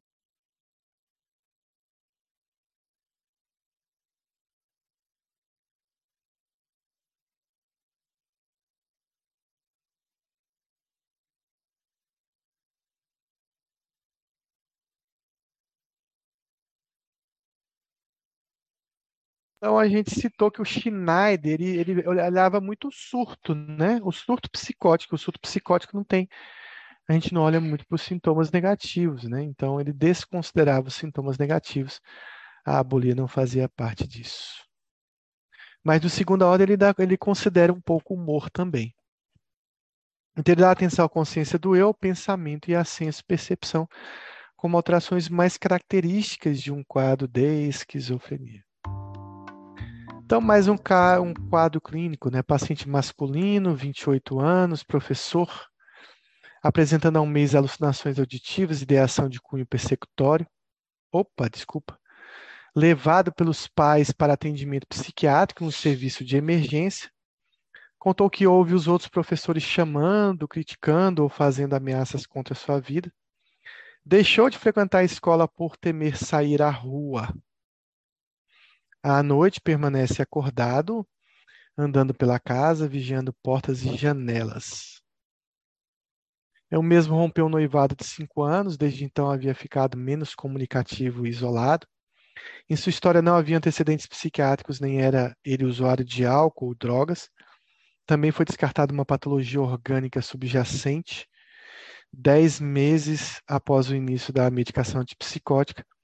Não houve uma remissão completa dos sintomas. Então tá vendo, ele paciente não respondeu, né? Manteve os sintomas aí. Então, qual o diagnóstico para esse paciente? Oxe, voltou de novo? Acho que é, é deixa eu ver se tem as, as alternativas aqui para Luiz responder, né? Acho que eu tirei sem querer. Né? Bom, eu vou para o quadro, então. Vou responder aqui porque Luiz já sabe qual é a resposta sem alternativa. Então vamos lá, então analisando o quadro, é um paciente de 28 anos. Muito bem, Luiz. Um quadro grave, né, psicótico, né, em surto, né? É um paciente que ele tem aí um mês de doença, ele tem um tempo mínimo de, de sintomas ativos, com delírios e alucinações, que são condições sine qua non para um diagnóstico de esquizofrenia. Esses delírios têm um cunho de perseguição, mas um cunho também de, de prejuízo, porque tem crítica, né? Mas também tem ameaça à vida. Ele tem alucinações auditivas, ele ouve os pacientes chamando, criticando. Eles têm delírios de, de perseguição e de prejuízo também. Ele mudou o comportamento, ele fica acordado de noite, então ele tem um prejuízo funcional, comportamento bizarro, comportamento alterado, né? Ele tem um estressor evidente, que é o, o noivado. Isso é um, um fator bom de prognóstico, mas mesmo assim a gente vê que ele não teve uma resposta. Ele não tem antecedente psiquiátrico, não usa álcool, drogas, foi descartada uh, uma história familiar, sem uso de substância e também uma condição médica para o caso. O que chama atenção são os 10 meses de doença, mesmo com, mesmo com o uso de antipsicóticos. Então, isso é o que vai nos dar o diagnóstico. Então, é uma psicose primária, sim. A gente vai relembrar as psicoses primárias que vocês já sabem. Aí vem a primeira pergunta: é, tem alteração do humor? Não, não tem. Eu descarto o esquizoafetivo. É um paciente que tem alucinações auditivas? Também não tem. Eu descarto o delirante. E a outra pergunta tem duração de maior de seis meses, pelo menos em relação aos sintomas residuais? A resposta é sim. E é por isso que o diagnóstico é de esquizofrenia. Agora, Luiz pode responder qual tipo de esquizofrenia ele tem. Paranoide indiferenciada, hebefrênica, simples ou esquizofrenia residual.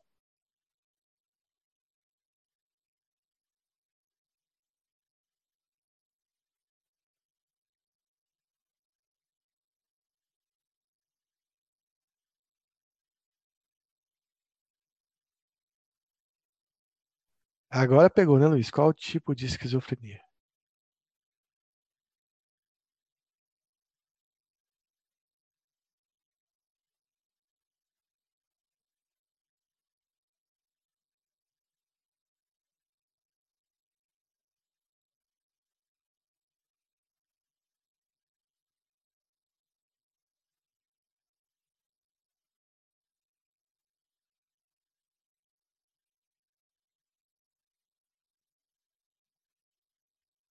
Tava fácil se fosse só esquizofrenia, né? Agora complicou um pouquinho, porque a gente tem que saber a diferença.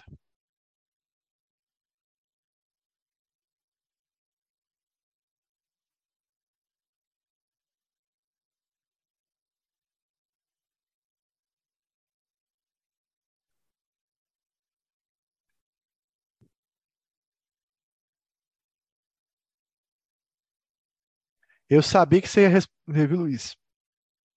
E eu sabia que você não ia chutar. Eu tinha certeza que você ia acertar. Então vamos lá. Bom, o que é ter esquizofrenia paranoide? Bom, eu queria perguntar para vocês o que que significa a palavra paranoide? Né? O que que significa a palavra paranoide, Luiz? Já que você está tão animado assim hoje. Hoje não, sempre você é um cara animado, eu sei. Proativo. O que que você acha que significa a palavra paranoide?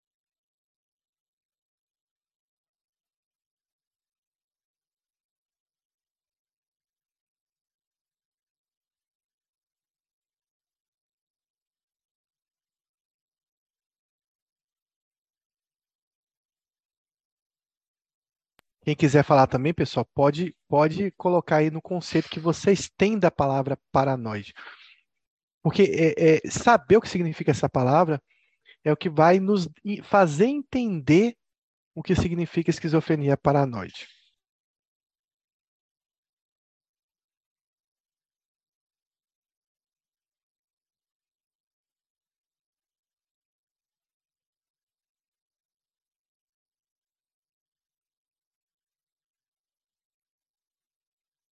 Pronto, muito bom, Denise. Foi ótimo você ter comentado isso.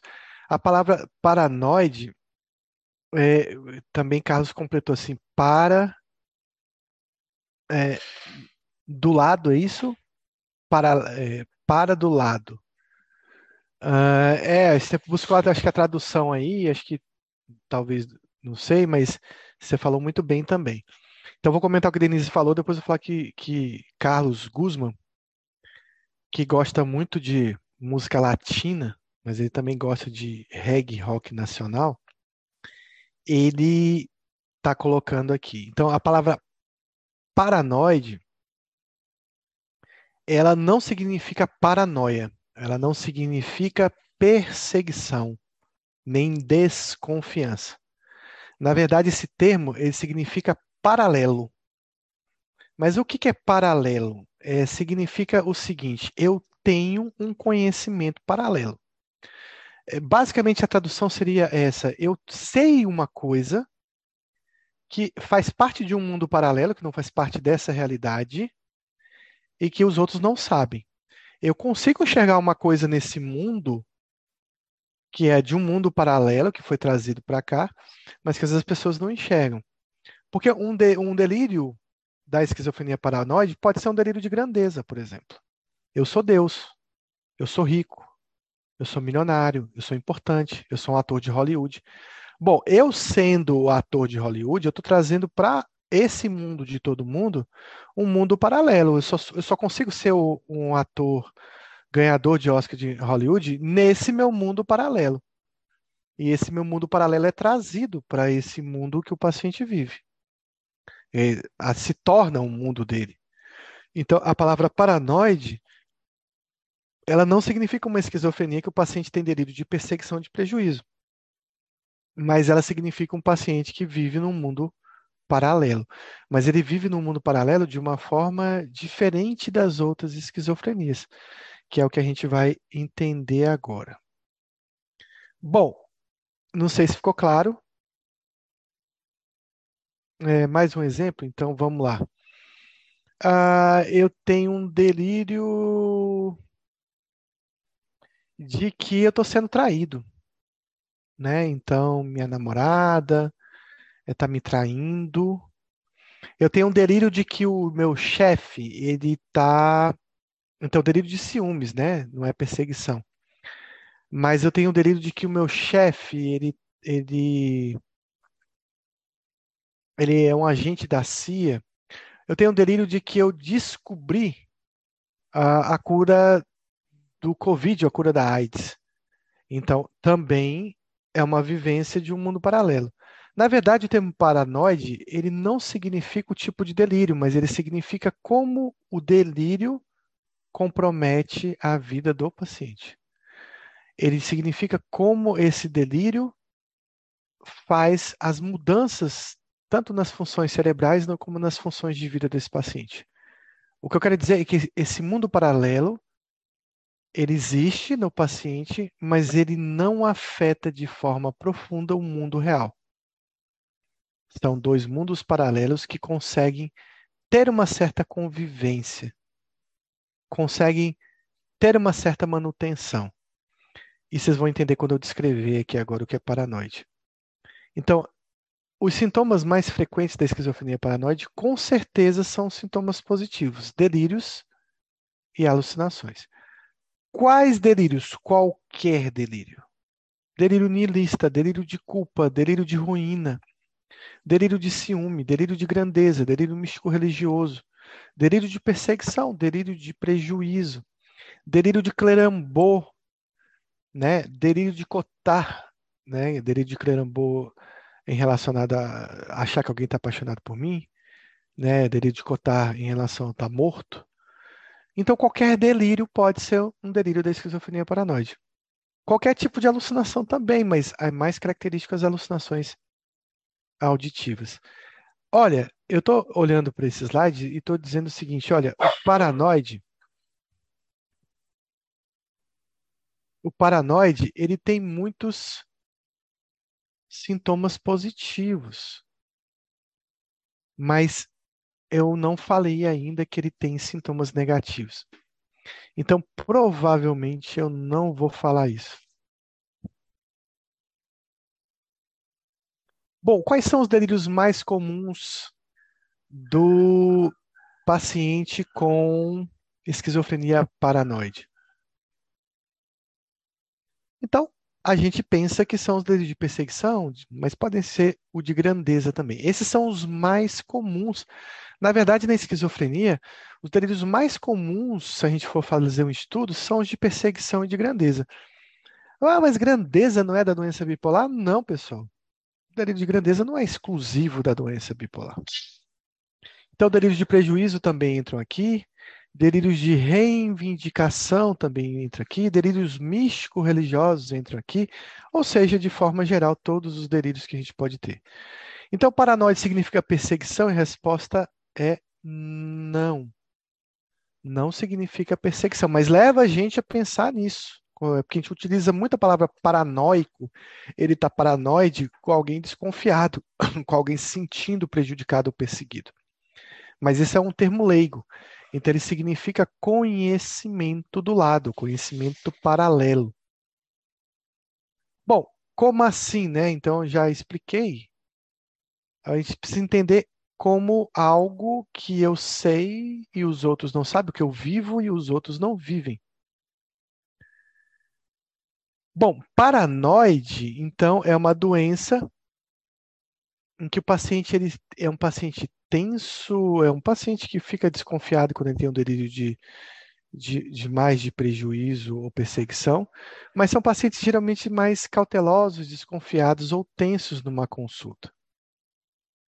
Eles são pacientes também que em surto, o paranoide pode ter surto, ele pode ficar mais hostil, ele pode ficar agressivo também, e ele pode ficar agitado.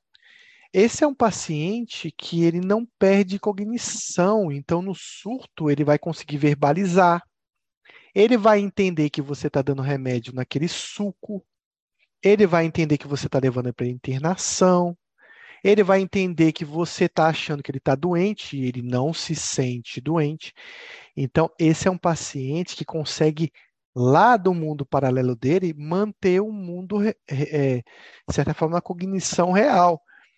E ele é um paciente que você vai ter dificuldade de convencer ele que ele está doente, porque a inteligência dele não foi comprometida. Então, ele é um paciente que a característica fundamental é que eu não afeto tanto a cognição desse paciente. Ele tem uma inteligência preservada. Ele só não consegue ter inteligência para dialogar com o delírio. Quando ele diz que ele inventou uma cura para alguma coisa, um aparelho, ele inventou o iPhone, você fala, mas como se você inventou o iPhone se você não, nunca trabalhou na Apple, nunca trabalhou na Macintosh? Ele fala, mas fui eu que inventei aqui em casa. Aí você fala, mas não tem lógica você ter inventado o iPhone na sua casa. Mas ele consegue achar uma lógica para isso.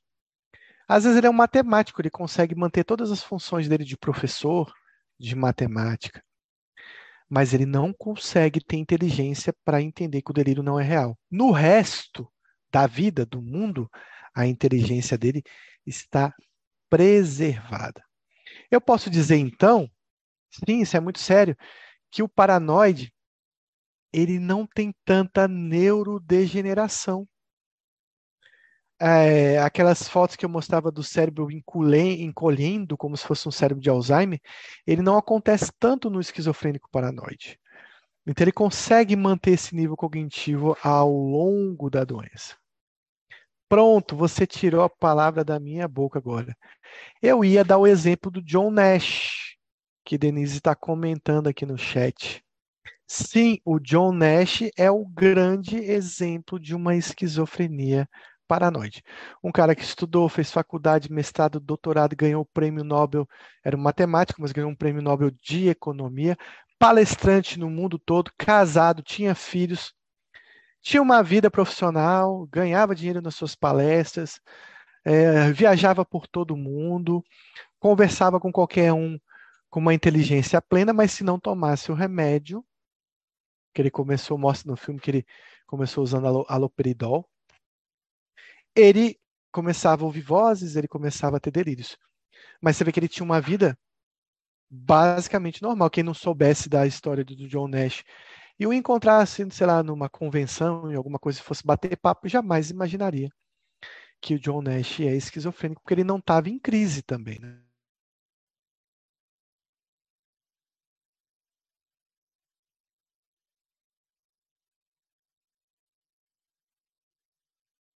Não, Denise pergunta se o John Nash não alucinava. Não, John Nash tinha alucinações também. Ele tinha delírios, ele tinha alucinações. Só que quando ele não estava em crise, ou quando ele estava medicado, isso quase que desaparecia ou ficava muito tênue ao ponto de não comprometer tanto a vida social, profissional e também afetiva desse indivíduo. É isso que a gente vai encontrar no paranoide. Menos redução das faculdades mentais, menos redução da inteligência, menos redução do afeto, que a gente vê em outros tipos de esquizofrenia.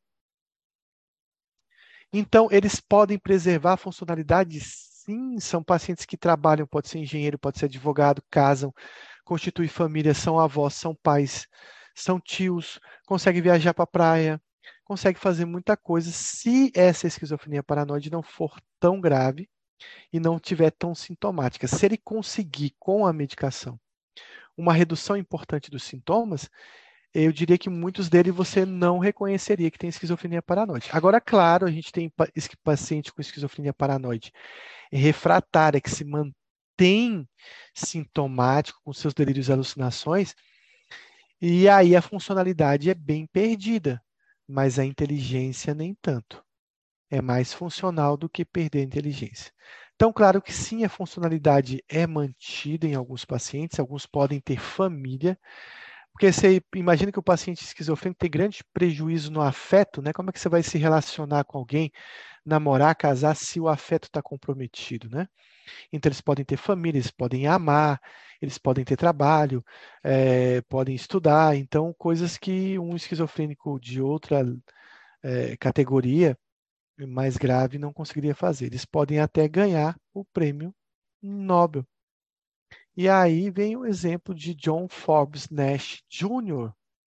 Teve aqui no Brasil, em congressos brasileiros. Foi uma pena, ele morreu em New Jersey. É, foi em New Jersey que ele nasceu, foi isso? Uh, não, em Bluef, Bluefield. Mas ele morreu em Nova Jersey é, num acidente automobilístico, né? É, ele estava num táxi esse táxi capotou, faleceu, se eu não me engano, o motorista, ele e a esposa que estavam no táxi, em 2015. Uma pena, porque ele era um grande ativista das doenças mentais e principalmente da esquizofrenia. E a história dele é retratada num filme muito legal, que acho que todo mundo já assistiu, que é Uma Mente Brilhante, filme do Russell Crowe, que se eu não me engano ele ganhou Oscar nesse filme. Claro que o filme exagera um pouco, né? Porque tem que exagerar para a pessoa entender que ele está tendo um surto, né? Então a característica fundamental também é mais tardio. A esquizofrenia paranoide é mais tardia porque ela tem melhor prognóstico, ela tem menor, menos perda funcional. Tudo que é mais tardio em psiquiatria e em esquizofrenia é, tem prognóstico melhor. A esquizofrenia paranoide também é, tem característica fundamental de ter uma rede de apoio esse é um paciente que tem amigos, que se relaciona com os parentes, que é casado, que tem namorado, ou seja, ele acaba desenvolvendo uma rede de apoio quando ele fica doente, ele tem muita gente para cuidar dele, para fornecer o remédio, para ajudar a internar, ajudar a levar no médico. É, e essa rede de apoio é muito importante no prognóstico do paciente. Quando você tem rede de apoio, você se mata menos, interna menos, tem menos crise toma e o tratamento dá mais certo. E ele consegue produzir essa rede de apoio. Na esquizofrenia paranoide, então, a gente tem um melhor prognóstico do paciente, menos prejuízo com a doença. Então, outra característica, característica fundamental, ele tem menor degeneração cerebral. O cérebro ele não é tão afetado como nos outros tipos de esquizofrenia, mas ele tem um problema. Ele tem mais risco de suicídio que as outras esquizofrenias. Por que, pessoal, que ele tem mais risco de suicídio?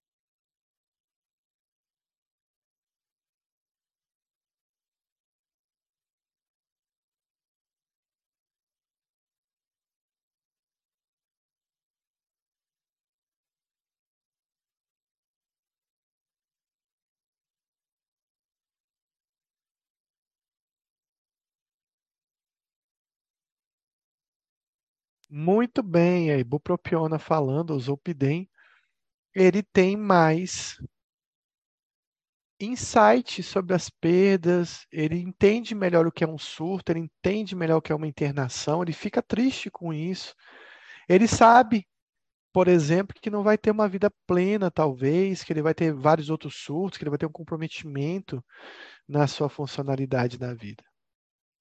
E isso, exatamente, Denise, o menor é, comprometimento cognitivo traz um, um, uma, uma discussão sobre a doença e cursa com mais sofrimento, né? Quanto menos é, insight você tem, um hebefrênico raramente se mata, porque na verdade ele vive num mundo dele e que ele não acha que existe outro mundo ou existiria outra possibilidade, então ele não se incomoda com isso. Então, os outros tipos a gente vai falar agora. A gente aprende. Não, não é na próxima aula, não, pessoal. Esse slide aqui tá maluco, a gente tem bastante tempo aqui, mas é porque acho que a aula acabava. Então, vamos para a próxima parte aqui. Então, como a gente diferencia os outros tipos de esquizofrenia, e, na verdade, a, a questão do, do DSM ele não dá tanta importância a essa divisão de, de tipo de esquizofrenia, mas eu acho que, que, que é importante a gente saber. Por exemplo, um hebefrênico, geralmente ele começa uma esquizofrenia muito precoce, né? geralmente na infância, adolescência, ele tem maior degeneração, era uma esquizofrenia com prognóstico pior, então o que eu espero de melhorar no hebefrênico, a minha expectativa de melhora ela daquela saliência aberrante, digamos assim, é muito menor no hebefrênico. Então, a minha expectativa é menor, eu tenho que passar isso para a família. Já no paranoide, até pelo risco de suicídio, eu tenho que tentar melhorar o máximo possível. Mas vamos aprender esses tipos que o, que o CID ainda é, mantém. Então, a, é, por exemplo, as, em relação às alucinações, né? A gente tem aqui todos os tipos de esquizofrenia, o paranoide, o hebefrênico, o indiferenciado, o residual e o simples. Então vamos lá, quem é que tem alucinação? Então o paranoide ele tem muita alucinação, o hebefrênico ele tem pouca atividade alucinatória, o diferenciado ele tem uma atividade alucinatória bem parecida com o paranoide.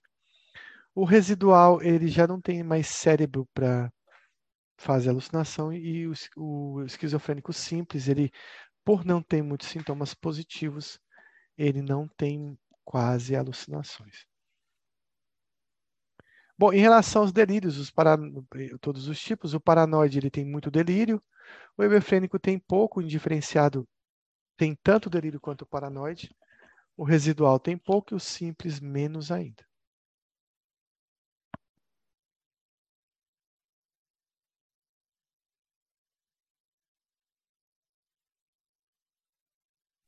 Em relação à desorganização do comportamento, o paranoide se desorganiza pouco, o hebrefênico se desorganiza muito. Vocês lembram que o diferenciado, ele basicamente no delírio das alucinações, ele era muito parecido com o paranoide, só que aqui é que vai ter a diferença. Ele se desorganiza mais do que o paranoide. Então, ele parece um pouco de um pouco hebefrênico com um pouco de esquizofrenia paranoide. O residual, ele se desorganiza mais pelos sintomas negativos e o simples também se desorganiza mais por conta dos sintomas negativos. Mas existe uma, um prejuízo funcional importante aí nesse paciente. Em relação aos sintomas negativos, a gente tem no paranoide poucos sintomas negativos, no hebefrênico bastante, no indiferenciado um pouco mais do que no paranoide. O residual tem bastante sintomas negativos e o simples também tem bastante sintomas negativos também. Bom, é difícil né, de gravar isso, mas é importante a gente ter falado e vocês estarem repassando na aula gravada várias vezes para entender esse processo. Então, o paranoide, ele tem muitos sintomas positivos, mas ele tem pouca desorganização e ele tem poucos sintomas negativos também. Então, essa característica principal desse tipo de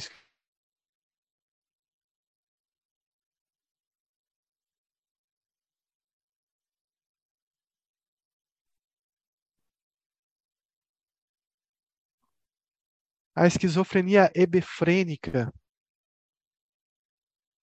ela tem poucos sintomas negativos. Né?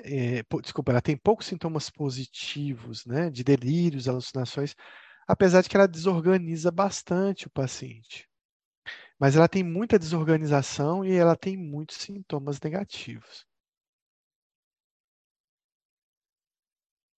A esquizofrenia diferenciada, ele tem muitos sintomas positivos, mas ele tem um pouco de desorganização muita desorganização da esquizofrenia paranoide e ele tem muitos sintomas negativos também. Ele só não é hebefrênico por conta desses sintomas positivos e por não ter ser tão desorganizado igual o hebefrênico.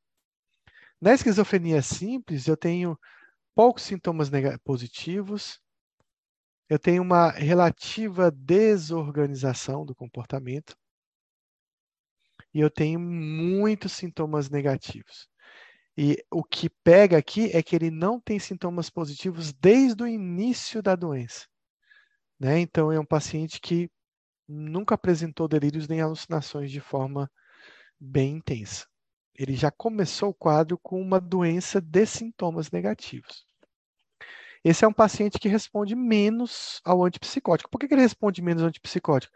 Porque o antipsicótico tem uma resposta superior em relação aos sintomas positivos da doença. Bom, e a residual, né? O que, o que a esquizofrenia residual tem? Bom, a residual é fácil. Ela tem duas fases. Uma fase em que ele foi teve muitos sintomas positivos, foi internado, teve muito delírio, alucinação, né? De, tem uma desorganização e ele tem poucos sintomas negativos nessa fase. Mas aí, com tantos surtos, com a evolução da doença já no final da vida, basicamente, ou por volta dos 50, 60 anos, ele começa a ter uma fase atual, onde ele não tem mais sintomas positivos, ele não tem desorganização e ele não tem, e agora ele só tem os sintomas negativos como parte da doença. Ele degenerou tanto o cérebro que o cérebro só virou, só tem agora os sintomas negativos, apesar de ter um passado com vários surtos psicóticos.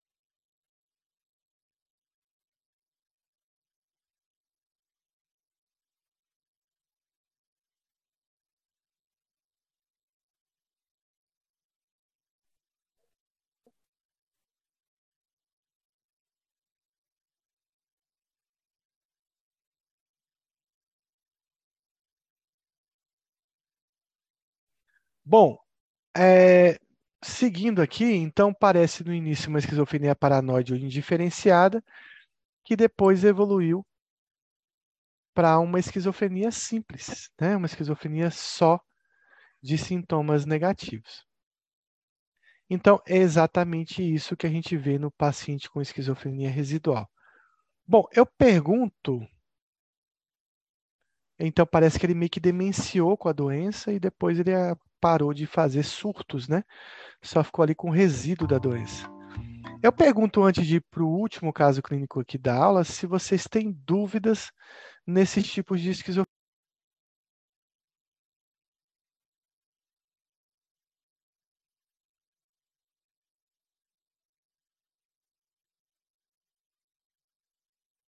Bom, Denise já perguntou que a indiferenciada. Bom, vamos pensar assim: chega um paciente com delírio e alucinações, você pensa que ele é paranoide. Ele tem cara de paranoide. Só que daí a família conta que ele começou a recolher fezes dentro de um balde em casa e começou a andar com uma roupa diferente. Uh, e começou a fazer umas coisas estranhas, dar risada sozinho.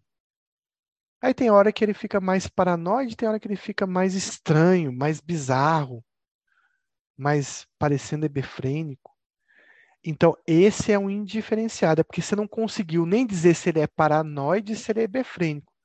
Ele tem várias características de paranoide, mas ele tem uma desorganização tão grande que parece um pouco hebefrênico. Ele ficou no meio do caminho. Você não conseguiu definir, você não conseguiu definir, ele é indiferenciado. Um paciente com esquizofrenia simples, ele é um paciente que ele não teve uma fase de ter delírios, alucinações. Ele já começou a história dele com embotamento afetivo, com perda é, de cognição, com pobreza do pensamento. Ele já começou a história dele apresentando é, uma é, anedonia, é, perda da socialização, perda da produção de fala, de pensamento. Ele foi se isolando no quarto, às vezes até com descuido da higiene. E a família conta que desde o início da doença ele ficou assim.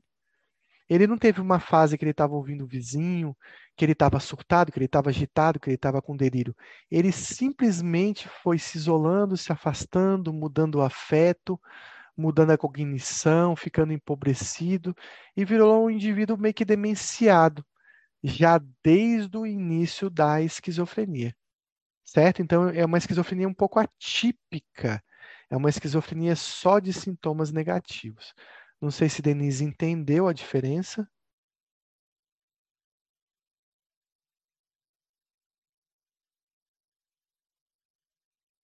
Para resumo, o, o paciente indiferenciado é um paranoide que se desorganiza demais. Aí você fica na dúvida que, que ele tem. Bom, então vamos aqui para um, um caso clínico. Um adolescente de 17 anos foi levado pela mãe à consulta por causa de alterações do comportamento apresentado no último ano. Olha o que, que ela faz. Ela junta embalagem usada de suco, sem nenhuma finalidade. Ela fica se olhando no espelho, é, fazendo careta. Ela ri sem, sem motivo aparente. Veste de forma estranha e sozinha. Ao exame, apresenta afeto embotado, discurso empobrecido e agregado, e poucas alucinações auditivas na, quase não tem alucinações auditivas. Qual o diagnóstico? Esquizofrenia paranoide, indiferenciada, hebefrênica, simples ou esquizofrenia residual? Eu vou. Aqui estão todos os tipos de esquizofrenia, mas eu vou deixar o texto para vocês lerem com mais calma e acharem o que, que ela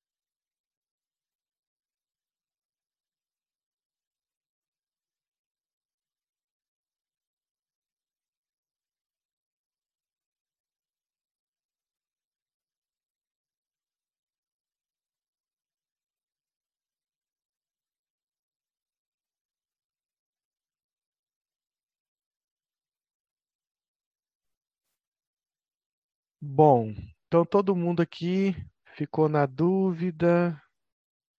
Vamos lá.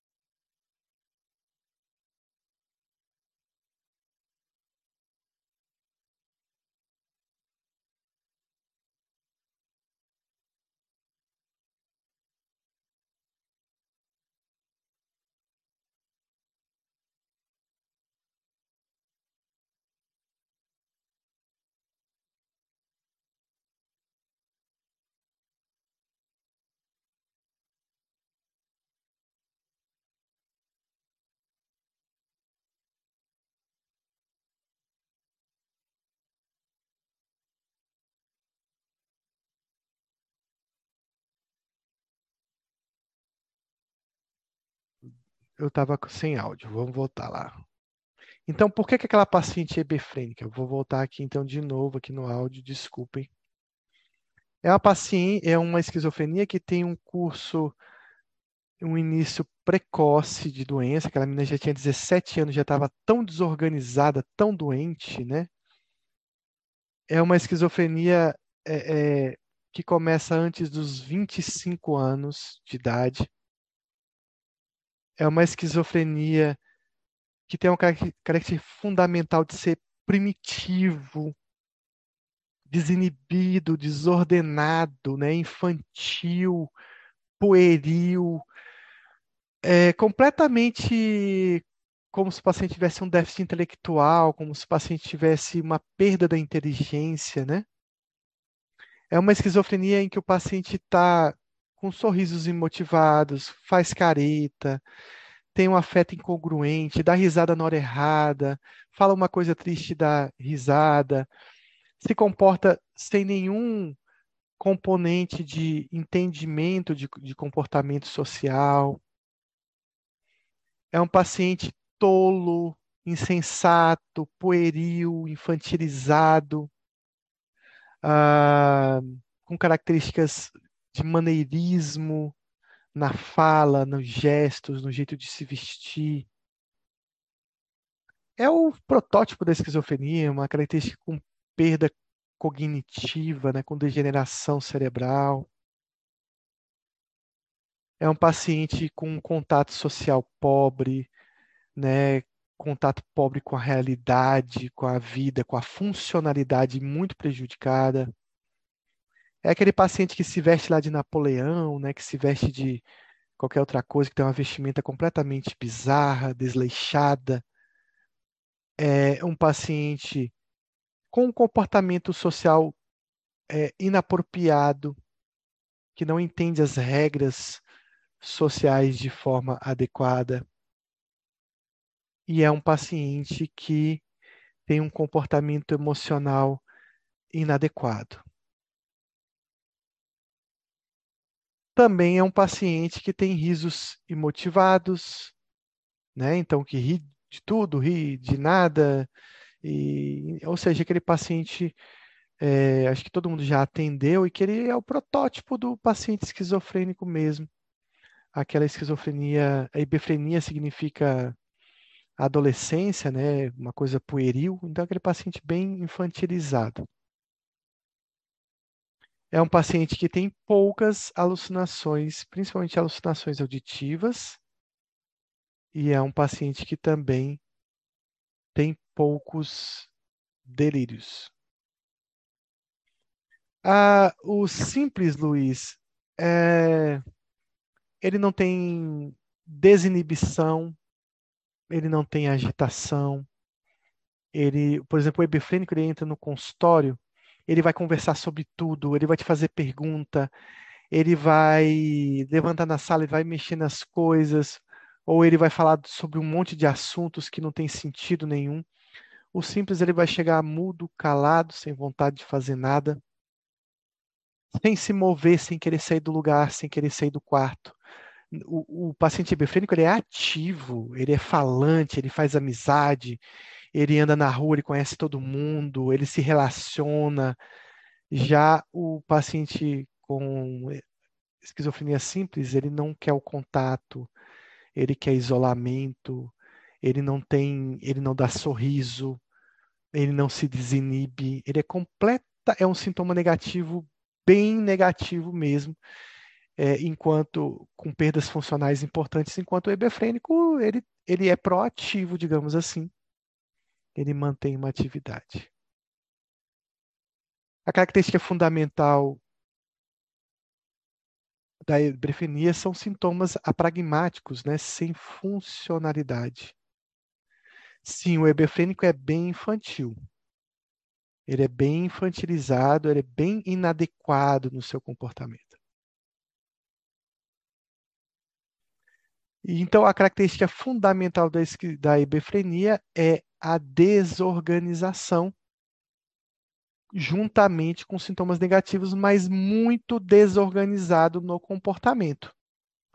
Os sintomas negativos não são tanto de abulia, de, de, de falta de disposição, são mais sintomas afetivos, são mais ambivalência afetiva, inadequação afetiva do que a abulia, a anedonia que a gente vê na esquizofrenia simples.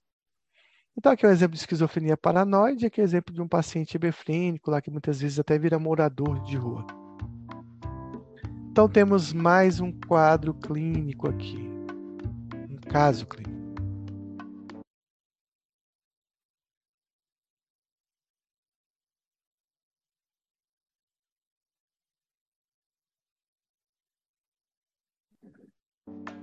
Eu acho que o 4A de Bloy preenche mais o hebefrênico, porque ele fala de frouxidão da associação, né? ele fala das alterações do embotamento afetivo, mas ele fala da ambivalência afetiva. O, o hebefrênico tem mais ambivalência afetiva, né?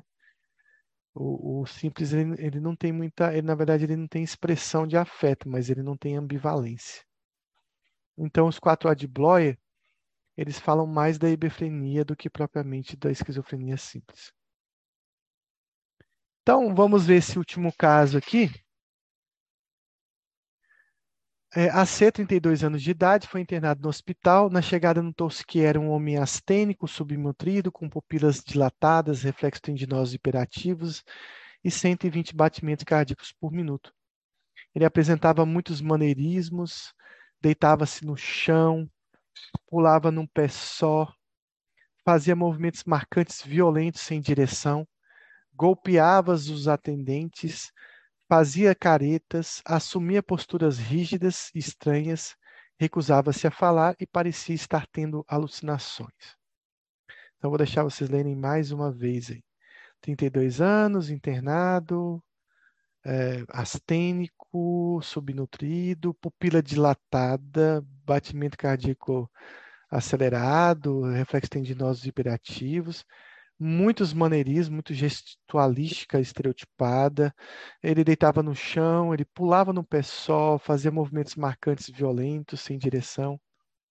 Ele golpeava os atendentes, fazia caretas, assumia posturas rígidas e estranhas e recusava-se a falar e parecia estar tendo alucinações auditivas. Só que mais tarde ele ficou em estado estuporoso, seu rosto estava sem expressão, ele estava mudo e rígido e não prestava atenção às outras pessoas em volta ou às suas perguntas. Seus olhos estavam fechados, suas pálpebras só puderam ser separadas com muito esforço. Não havia resposta a picadas de agulha ou a outros estímulos dolorosos. Bom, seguindo então, qual o diagnóstico desse paciente? Paranoide indiferenciada, hebefrênica simples ou catatônica.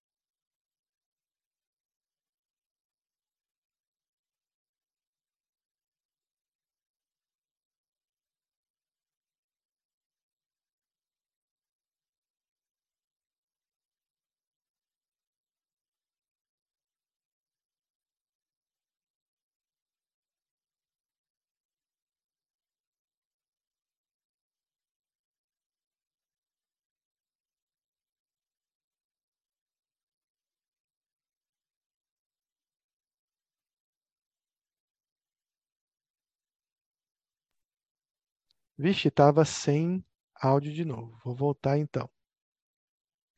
Luiz, presta atenção agora, viu? Você já leu, mas eu vou falar. Então, é um homem de 32 anos que ele chega no hospital, ó, com uma astenia e uma subnutrição. Por que, que ele não está comendo, né? Se alimentando. E por que, que ele está com pupila dilatada, com midríase, com um aumento dos reflexos e com um ataque cardíaco? Então, ele está desnutrido, ele está midriático, ele tem reflexos aumentados e ele tem uma taquicardia. Provavelmente ele está com uma descarga simpática. Ué, mas que esquizofrenia é essa que tem descarga simpática? Que o paciente tem uma liberação autonômica.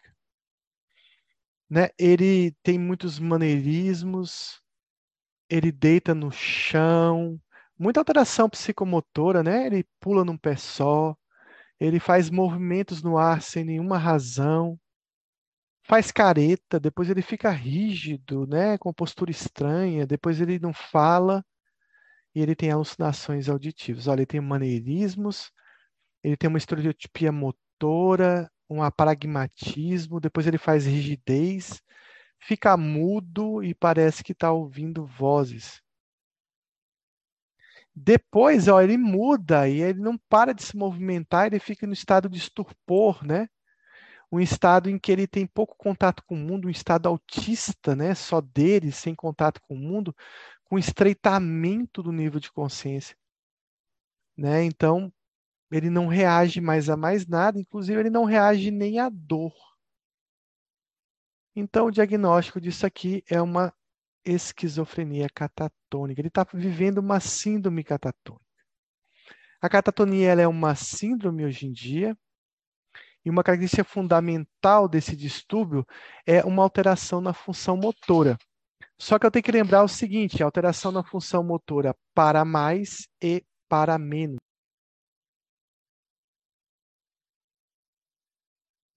Então, o paciente acelera, se movimenta, o paciente fica parado.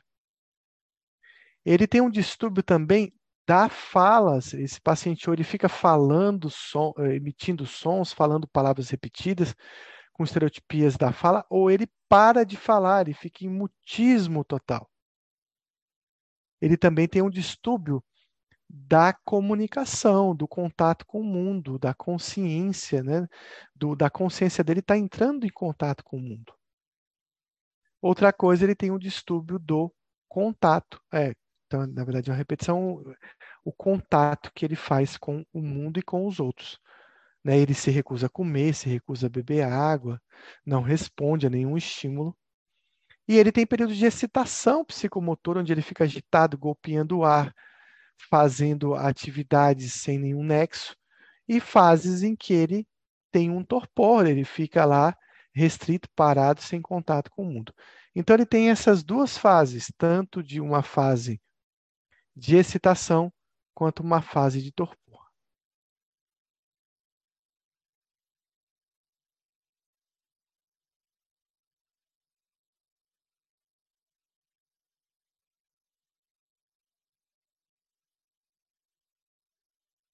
Além disso, ele faz posturas bizarras, como a flexibilidade cerácea, né?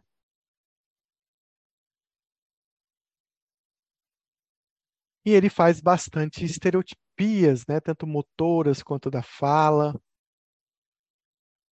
Então, olha, a catatonia é uma síndrome esquizofrênica com alteração do movimento para mais para menos, com alteração da fala para mais para menos e com perda do contato do mundo. Perda do contato com o outro, perda da negativismo, sem obedecer, sem responder, sem beber água, com muitos sintomas físicos, né, uma, libera uma descarga simpática, e também com risco de desnutrição, de desidratação. O paciente fica parado lá no sol o dia todo, com risco de ter uma insolação, de ter uma desnutrição, uma desidratação grave. Ele não se mexe, ele não responde. Se tiver um leão do lado dele, ele não vai correr. Ele vai ser morto pelo leão porque ele não está em contato com o mundo. mas que tem muitas estereotipias motoras e de fala, muitos maneirismos, né, gestualística e fala bem é, é, é, digamos assim, específica, e ele pode ter um mutismo, mas ele pode ter uma ecopraxia, uma ecolalia, né? Então ele tem alterações tanto da motricidade quanto da fala. Então, ecolalia, mutismo, é, neologismos.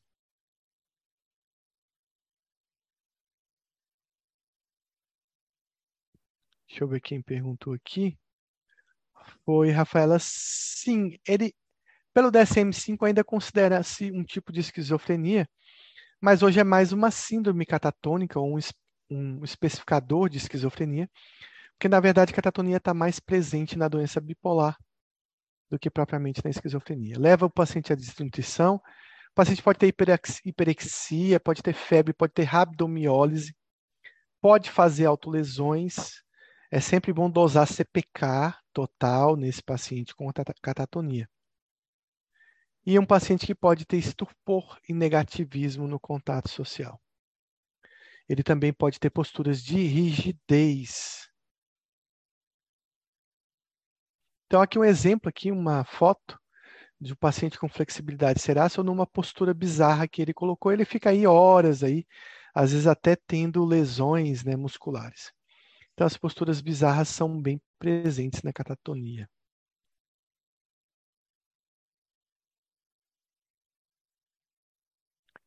E ele pode ter a flexibilidade serácea ou séria quando você coloca o paciente numa posição e ele se mantém nessa posição. Opa, que legal! Deixa eu voltar aqui. Eu vou passar um vídeo aqui com um paciente com catatonia. Tomara que vocês consigam assistir direito. Mas eu vou explicar o vídeo porque às vezes vai ter alguns cortezinhos ou paradas. É um paciente catatônico deitado. Ele está deitado com a cabeça recostada sobre um travesseiro o médico vai retirar o travesseiro e ele mantém o pescoço e a cabeça como se o travesseiro ainda estivesse lá. Quer dizer, sem abaixar a cabeça, né? Quando você retira o travesseiro de alguém que está deitado, a cabeça automaticamente desce, né? E ele não desce a cabeça, ele mantém a postura.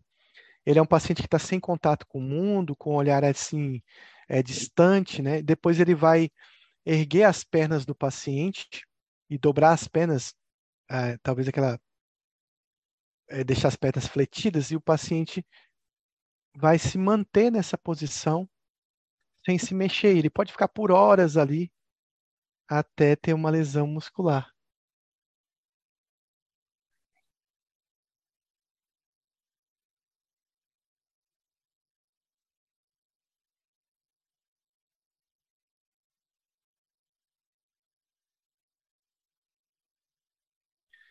Então vamos ver o vídeo. Ya, ahora le vamos a hacer el signo de la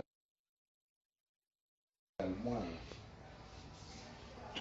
El signo de la almohada, ahora está positivo.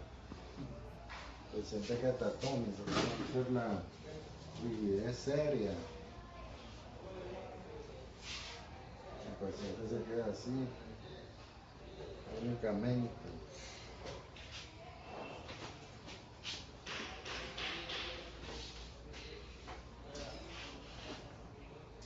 También tenemos la rigidez seria. Es un paciente con trastorno esquizofrénico catatónico.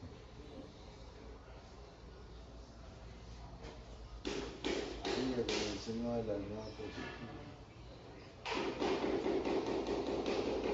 Y ahora sí acá. Então, esse é um paciente que pode ficar nessa posição aí, pessoal, por horas, até fazer uma rabdomiólise, uma lesão, ele vai ficar parado. E isso é a flexibilidade serácea, aonde você coloca o paciente da posição que você quer, ele fica. É claro que a gente tem que desfazer a posição para não machucar o paciente, né? Eu tive recentemente dois pacientes com flexibilidade serácea, é muito raro de ver, mas eu tive recentemente no consultório um paciente bipolar, que fez um quadro de catatonia. O outro paciente também internado no hospital que eu atendo também era bipolar e também estava com flexibilidade serácea. É, é, raro de ver, mas pode acontecer que vocês presenciem um caso de catatonia. Bom, Eu acho que são 20, quase 20, 20. Então, eu, como a gente tem um quórum pequeno hoje, eu vou encerrar por hoje por aqui, para tirando as dúvidas de vocês.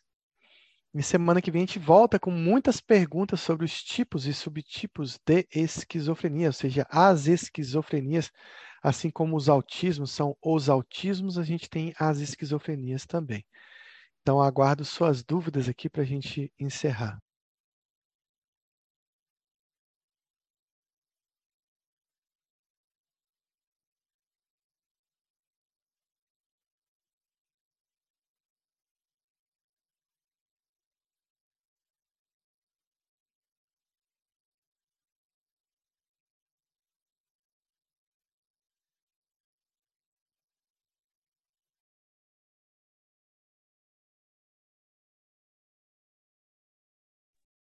Creio eu que não terão dúvidas aqui, pelo que eu percebi. Agradeço aí os, os elogios. Semana que vem a gente volta. Vai ter bastante novidade sobre esquizofrenia refratária, sobre tratamento de esquizofrenia refratária, sobre condução do paciente com esquizofrenia. Aguardem as próximas aulas. Tenham uma boa noite, um bom fim de semana também. Terça-feira a gente está de volta. Semana que vem começa a Copa do Mundo, mas acho que não vai ter nenhum jogo durante a nossa aula.